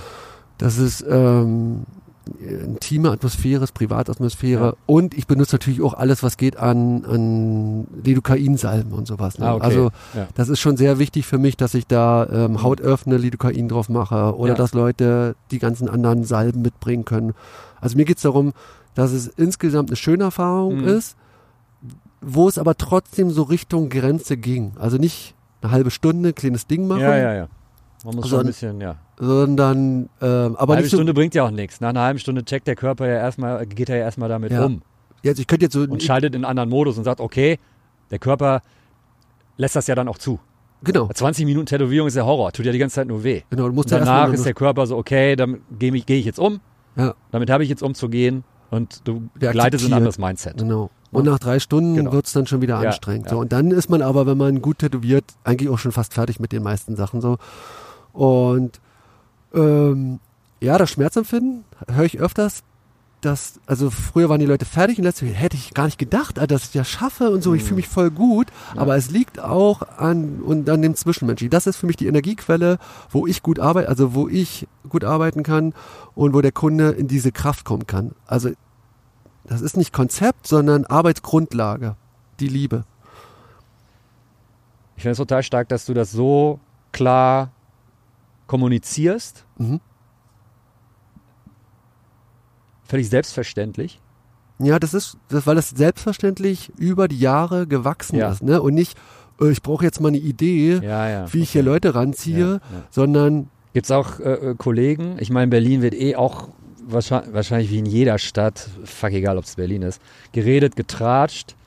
Ähm, kriegst du da was mit, dass Leute, so ehemalige Ko oder Kollegen sagen so, ey, du Maschke, irgendwo ist der da falsch abgebogen und ist jetzt da voll auf der ESO-Nummer. ja, würde ich gerne. Ich würde ich würde gerne mal, mal so äh, E-Mails bekommen, so was über mich gelästert wird, weil da bin ich, also einfach mal zu wissen, ich kann ja damit So wie ich dich jetzt kennengelernt habe, könnte ich mir denken, so, dir geht das komplett am Arsch vorbei, oder? N- Nee, ich bin schon noch Egomane. Ja? Also ich bin, mich interessiert das. Ich kann aber, früher hätte es Aber warum würdest du da so E-Mails gerne mal bekommen? Ich will die Information äh, Okay. wissen. War, also erstmal würde ich schon, also Kritik ist selten, mich kritisiert kaum jemand. Ähm, dadurch bin ich zwar, also wäre ich jetzt nicht eingeschüchtert, so, aber Kritik ist ja auch gut, ne? Ja. Also und du hast ja im Social Media gibt's ja immer nur Herzchen, positive Kommentare, wird man ja auch so ein bisschen äh, einseitig, ne? Und Es gibt ja diesen Spruch, äh, wow, Mofa. Reiskocher stört unseren Podcast. Wir notieren alle überall die Kennzeichen. Ja. Der, der, der totale Hass. Da kommt der äh, Domaschke 97 wieder raus. Da, ey, da gibt's richtig auf die Äh, Da muss, ich, da muss ich jetzt was ganz viel trinken an der Bar. Dann kommt der wieder. Der ist noch da, definitiv. Anderthalb Glas Wein, Alter. ja. Machen wir einen zweiten Podcast. Ähm, jetzt habe ich tatsächlich den Faden verloren. Wir waren Energie, Tätowieren. Ja, nee, Kritik oder ob Leute lästern. Kritik, lästern genau. in Berlin. Und du genau. meintest, meistens gibt es ja positive Ähm, Kommentare. Genau. Ja. Und ich brauche das auch nicht vermeiden, weil ich damit umgehen kann. Also Ja. ich weiß, wenn jemand mich kritisiert, ist es eigentlich, erzählt er von sich, weißt du, wenn du das verstehst, das, was er, was ihn anpisst, ist eine Unzulänglichkeit oder, oder ein Wunsch, den er bei sich hat. Und wenn ich, wenn ich das weiß, dann ich beziehe das gar nicht mehr auf mich, ich reagiere einfach nicht mehr. Das heißt, ich kann mir das auch reinzerren. Ich denke mal, es kommt auch aufs Maß drauf an, wenn jetzt ganz viele Leute wären, die, obwohl, ich habe auch nicht mehr so Vorbilder und Ikonen, so, ne? Also, war, war, war aber früher immer bei Lars, dass ich versucht habe, ihm ja. zu gefallen oder äh, so akzeptiert werden zu, von ihm. Und du, irgendwann versteht man habe ich es einfach verstanden. Ich kann nur meine Version bringen, ich brauche mich nicht vergleichen. Und wenn Leute Kritik üben, dann ist das der ihre Sache. Und ich kann mir da was rausziehen, muss es aber auch nicht. Ja. Und dementsprechend können Leute lästern, können mich kopieren, ist, alles ist open. Wenn ich mir deine aktuellen Arbeiten angucke, klar, du hast irgendwann einen Switch gemacht von sehr comic-inspirierten Arbeiten zu, hm, ich würde jetzt mal sagen, die gar nicht so unähnlich aufgebaut sind, aber einfach, ich würde es jetzt einfach mal als, als e- etwas ernster beschreiben. Ja. Ähm, wie hat dieser Switch stattgefunden? Hast du dir andere Referenzen angeguckt, die wahrscheinlich, könnte ich mir bei dir tatsächlich vorstellen, gar nicht unbedingt Tätowierreferenzen waren, sondern eher eine, eine Malerei, was aus der Richtung kam? Hilf mir da mal weiter. Also es kam irgendwann, dass ich diesen ganzen Tätowierkosmos ausgeschöpft hat, weil ich ein extremer Mensch bin, der sucht und Ja. irgendwann war Das die Grenze ich jetzt auch schon gemerkt. Genau. Irgendwann war die Grenze erreicht, ne? Und dann ist natürlich auch so, ja, das kickt mich alles nicht mehr. Und dann ist ja klar, ich Das muss heißt, dann, du hast irgendwann nicht mehr Tätowierung angeguckt, sondern ja, die, das, was man früher immer gelesen hat von diesen alten Hasen, ja, ich gucke mir auch keine Kollegen mehr an, sondern Künstler. Und, und ich immer damals immer so, guck mir ein Rosenbuch an Ja, und genau. Fotos von tätowierten Rosen. und ich immer so, was quatschen die denn? Weil ich habe da wirklich Ja, ja, ja. Äh, Archive angelegt von Kollegen und ähm, habe mich da stark orientiert. Und irgendwann ist das aber wirklich erschöpft gewesen. Und dann war klar, ich brauche neuen. Und da war dann auch klar, ich brauche Inhalt. Ne? Also die Form, ich kann jetzt versuchen, die Form weiter zu tüfteln, aber das ist es nicht. Ich brauche Inhalt. Und da kam dann, äh, Tarot war so aus dem Privatbereich erst selber zum Legen. Und dann habe ich festgestellt, das ist eine Bibliothek von Archetypen, von Bildern, die es auch teilweise, also den Schädel gibt's ja auch im Traditional, Mhm. den, den, der in der Ka äh, Karte der Tod da ist, oder ein Kelch ist zum Beispiel auch, da gibt's Überschneidung, die Rose. Ähm, und da wird mir das aber einfach noch alles noch mal ein bisschen deeper erklärt. Und wir sind nicht mehr in dieser Seefahrer-Romantik, Ja. wo der Traditional angelegt ist, was ja ein, ein, einfache, geradlinige Menschen sind, aber da geht's ja, das sind ja keine Künstler gewesen Mhm. oder Intellektuelle oder Philosophen, sondern da wird das Leben schon so beschrieben, aber das einfache Leben. Und im Tarot geht's halt tiefer um, ja, da wird der Sinn des Lebens, der Sinn des Menschen oder auch die Grund, das Tarot behauptet, da sind alle Archetypen drin, alle Bilder, die du brauchst, um deine Probleme oder deine Wünsche. das heißt, die ganze Komplexität des Lebens ist so darstellbar. Ex. Wollte ich gesagt. Ich habe gerade gemerkt, ich rede, ich komme nicht drauf. Die gesamte Ja. Komplexität des Lebens ist illustriert da dran, ne? Und das war, das ist natürlich, das war eine ganz schön krasse Aussage. Sag, seid ihr euch sicher, das ist so ein scheiß Kartenspiel, ne? Also Mhm. Nimmt er den Mund, nicht ein bisschen voll. Und wenn du aber siehst, wie viele. Aber du hast wahrscheinlich relativ schnell gemerkt, so ja, und da ist wahrscheinlich dann ja, ein neuer Kosmos aufgegangen, wo du dachtest, so, wow, Alter, das kann man ja alles auch tätowieren und Exakt Wow. so, ne? Und, und das, ich muss es nicht mehr unbewusst tätowieren nach dem Motto, ja, Schädel wird irgendwas mit Tod oder, ähm, Mhm. sondern da gibt's Literatur, äh, die ist auch leicht zugänglich heutzutage. Früher wäre das wahrscheinlich esoterisches Geheimwissen gewesen, aber heutzutage kriegst du ja alles.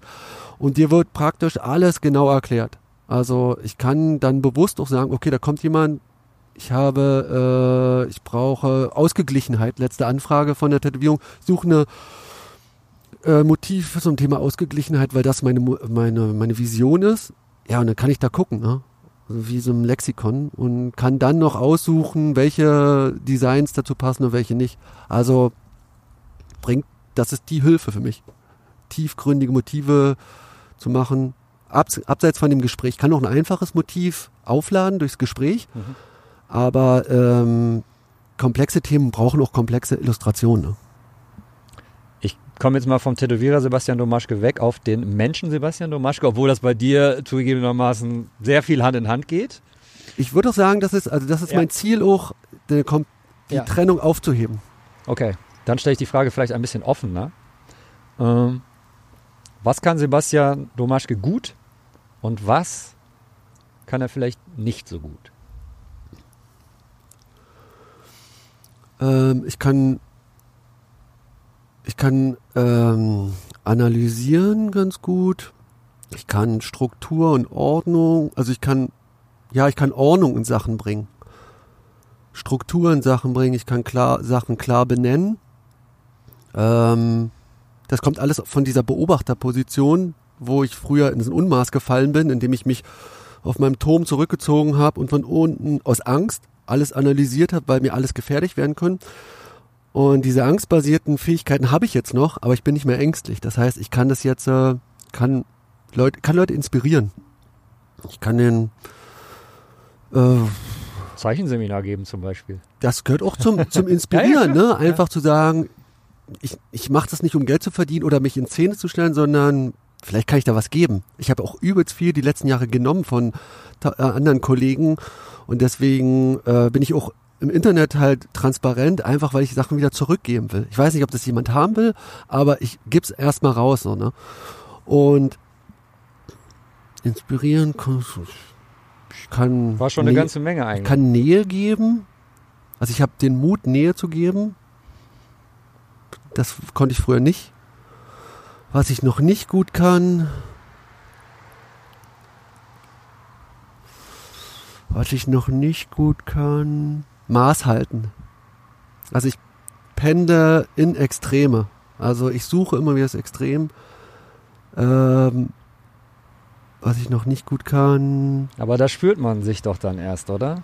Genau. Oder eine gewisse Art von Menschen spürt sich dann immer erst in den Extremen. Genau, und das ist schon der Knackpunkt. Ich kann mich nur im Extrem spielen. Das heißt, ich bin noch gar nicht so richtig in meinem Körper und darum geht's halt einfach auch. Ich brauche noch ganz viele Reize von außen. Das ist ist nicht mehr wie früher Benebelung durch Alkohol und Drogen oder Ablenkung durch Fernsehen, Serien und sowas. Das brauche ich nicht mehr. Ähm, aber ich spüre mich immer noch nicht richtig. Und ich glaube, dann muss ich auch nicht mehr so laut sein, ne? Oder, oder wenn ich mich einfach spüre, dann kann ich auch einfach nur sein. Das ist das Ziel, das kann ich noch nicht. Also ich bin, ich bin immer noch ein Workaholic, ich definiere mich immer noch über die Arbeit. Ne? Also ich die menschliche Komponente kommt jetzt da, aber wenn ich jetzt nichts zu tun habe, merke ich auch, wie so eine Leere kommt, wie ich so verloren bin. Oder ich stelle mir, was, was wäre ich denn jetzt ohne den Beruf? Wer bin ich dann? Und früher ich, hatte ich panische Angst. Wer, wer bin ich ohne, wer ist Sebastian ohne Tätowieren? Wenn ich mir die Hand breche, so, ne? Dann schreibt mir keiner E-Mails. Da will Ist das auch ein Grund, warum du jetzt auch noch eine Ausbildung machst? Mm. Als, hilf mir kurz, was war es? Körpertherapie. Äh, das ist GAN, Körpertherapie heißt das und das ist eine Körperarbeit. Ja. Also Therapie klingt immer Ja. krank, Okay. mag ich nicht. Körperarbeit klingt gut. Nö, das ist jetzt einfach nur, äh, das ist, da wird da als Ausbildung angeboten, aber ich habe das jetzt zwei Jahre in einer Gruppe gemacht und davor zwei Jahre äh, Körperarbeit einzeln, im Einzelnen. Ähm, das ist einfach das Next Level. Wieder dieses Extrem. Mhm. Ich will die Gruppe jetzt nicht normal machen, sondern ich will Lehrer werden. Ich weiß gar nicht, ob ich das irgendwie anwenden will. Hm. Also das geht nur darum, einfach noch mit Leuten, die noch tiefer in der Materie sind, noch weiter in mir zu forschen. Und würde ich sagen, wenn ich da forschen will, dann kann ich das noch nicht gut. Ne? Also ich weiß noch nicht genug über mich Bescheid und ich weiß noch nicht genug über das Leben Bescheid. Ähm, negat ich habe erst überlegt, ob ich Franzi mitkommt zum Podcast. Die hätte dir jetzt, äh, meine Frau, die hätte jetzt über die meine Schattenseiten oder negativen Seiten auch noch was sagen können der Aspekt, was ich vorhin meinte, dass ich Menschen, dass ich Menschen pushe und teilweise benutzt habe, das ist auch noch, das lerne ich jetzt gerade, Leute sein lassen, so wie sie sind, zu akzeptieren. Nicht von sich selbst immer auf andere schließen. genau. Und, da auch, bin ich auch gerade so ein bisschen. und so dabei. werten, weißt du, ich kann auch schnell wieder in Ja. diese Muster, ja, das finde ich scheiße und sowas, weißt du, also Ich habe auch einen guten Freund von mir, äh, Steffen, Gruß an dieser Stelle, falls du das hört, hörst. Ähm, als ich den kennengelernt habe, hat mich irgendwas an ihm fasziniert. Und da habe ich relativ lange gebraucht, um, um das überhaupt zu checken. Und als ich dann dachte, ich habe es gecheckt, habe ich ihn darauf angesprochen. Und dann meinte ich so zu ihm, Steffen, kann das sein, dass du nie über andere Leute urteilst oder oder, oder sprichst oder so. Mhm. Und er so, nö, das mache ich nicht. Hm. Das machen ja nur Leute, die selbst nichts los haben, so. Mhm. Und ich fand das, ich so, Alter, da Inspirierend. ne? bist du, da bist du wahrscheinlich unter 0,1 Prozent der Leuten auf der Welt. Ich fand das so eine starke Aussage. Und genau das war's. Der macht das einfach nicht. Ja, Das ist das, echt krass. das ist, es ist, hört sich erstmal leicht an, ne? aber diese Versuchung. Immer wieder. Aber man ertappt sich ja selbst immer. Man will so nicht sein. Man will nicht der, der immer sagt, so, äh, ja, äh, ne, immer in diesen Kanon einstimmen. Man erwischt sich dann aber trotzdem. Und, und der Typ ist komplett andere Ebene. Ja, genau. Und das, ist, das sind so Sachen, wo ich sage, da kann ich mich nicht ausschließen. Ne? Also ich will auch nicht so ein Bild aufbauen nach dem Motto, äh, ja, ganzheitlich tätowieren, der macht ja Yoga, Meditation und der sieht, sondern das ist nicht. Ich hab Nein, du haderst ja auch mit dir und bist dir aber dessen bewusst und das ist ja schon mal Ja. total viel wert. Genau, es geht einfach darum zu wissen, ich habe eine Schattenseite, ich habe da so ein Tier in mir drinne, ähm, aber es ist gefährlich zu denken, ich habe das nicht. Und dann kann es nämlich verrückt spielen. Ich habe das aber an der Kette, ne? Aber je nach den Umständen, wie ich gerade drauf bin, kann das natürlich rauskommen oder nicht. Mhm. So, und da, deswegen ist das, was ich, das kann ich noch nicht so gut, ne? Also meine Schattenseiten, was heißt unter Kontrolle? Du musst sie auch erstmal annehmen, die Schattenseiten annehmen. Und ich lasse mich da schnell auch noch leiten, reagiere noch. Sebastian, Das war die Abschlussfrage, wa? ich mache jetzt tatsächlich einen Deckel drauf. Ja. Danke dir total fürs Gespräch. Ich habe gar kein, ich weiß gar nicht, wie viel Zeit vergangen ist. Ich das, Schätz mal. Wir schneiden ja nichts.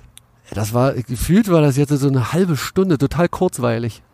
Es waren 28 Minuten, aber noch eine Stunde dazu. Also wir Krass. sind jetzt bei fast 90 Minuten. Oh, oh, Sebastian, ich danke dir vielmals fürs Gespräch danke dir.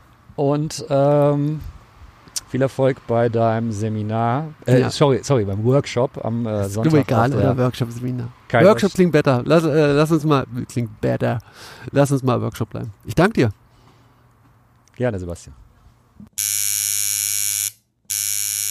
Zuerst war die Haut. Der Tattoo Podcast. Mit Oliver Plöger.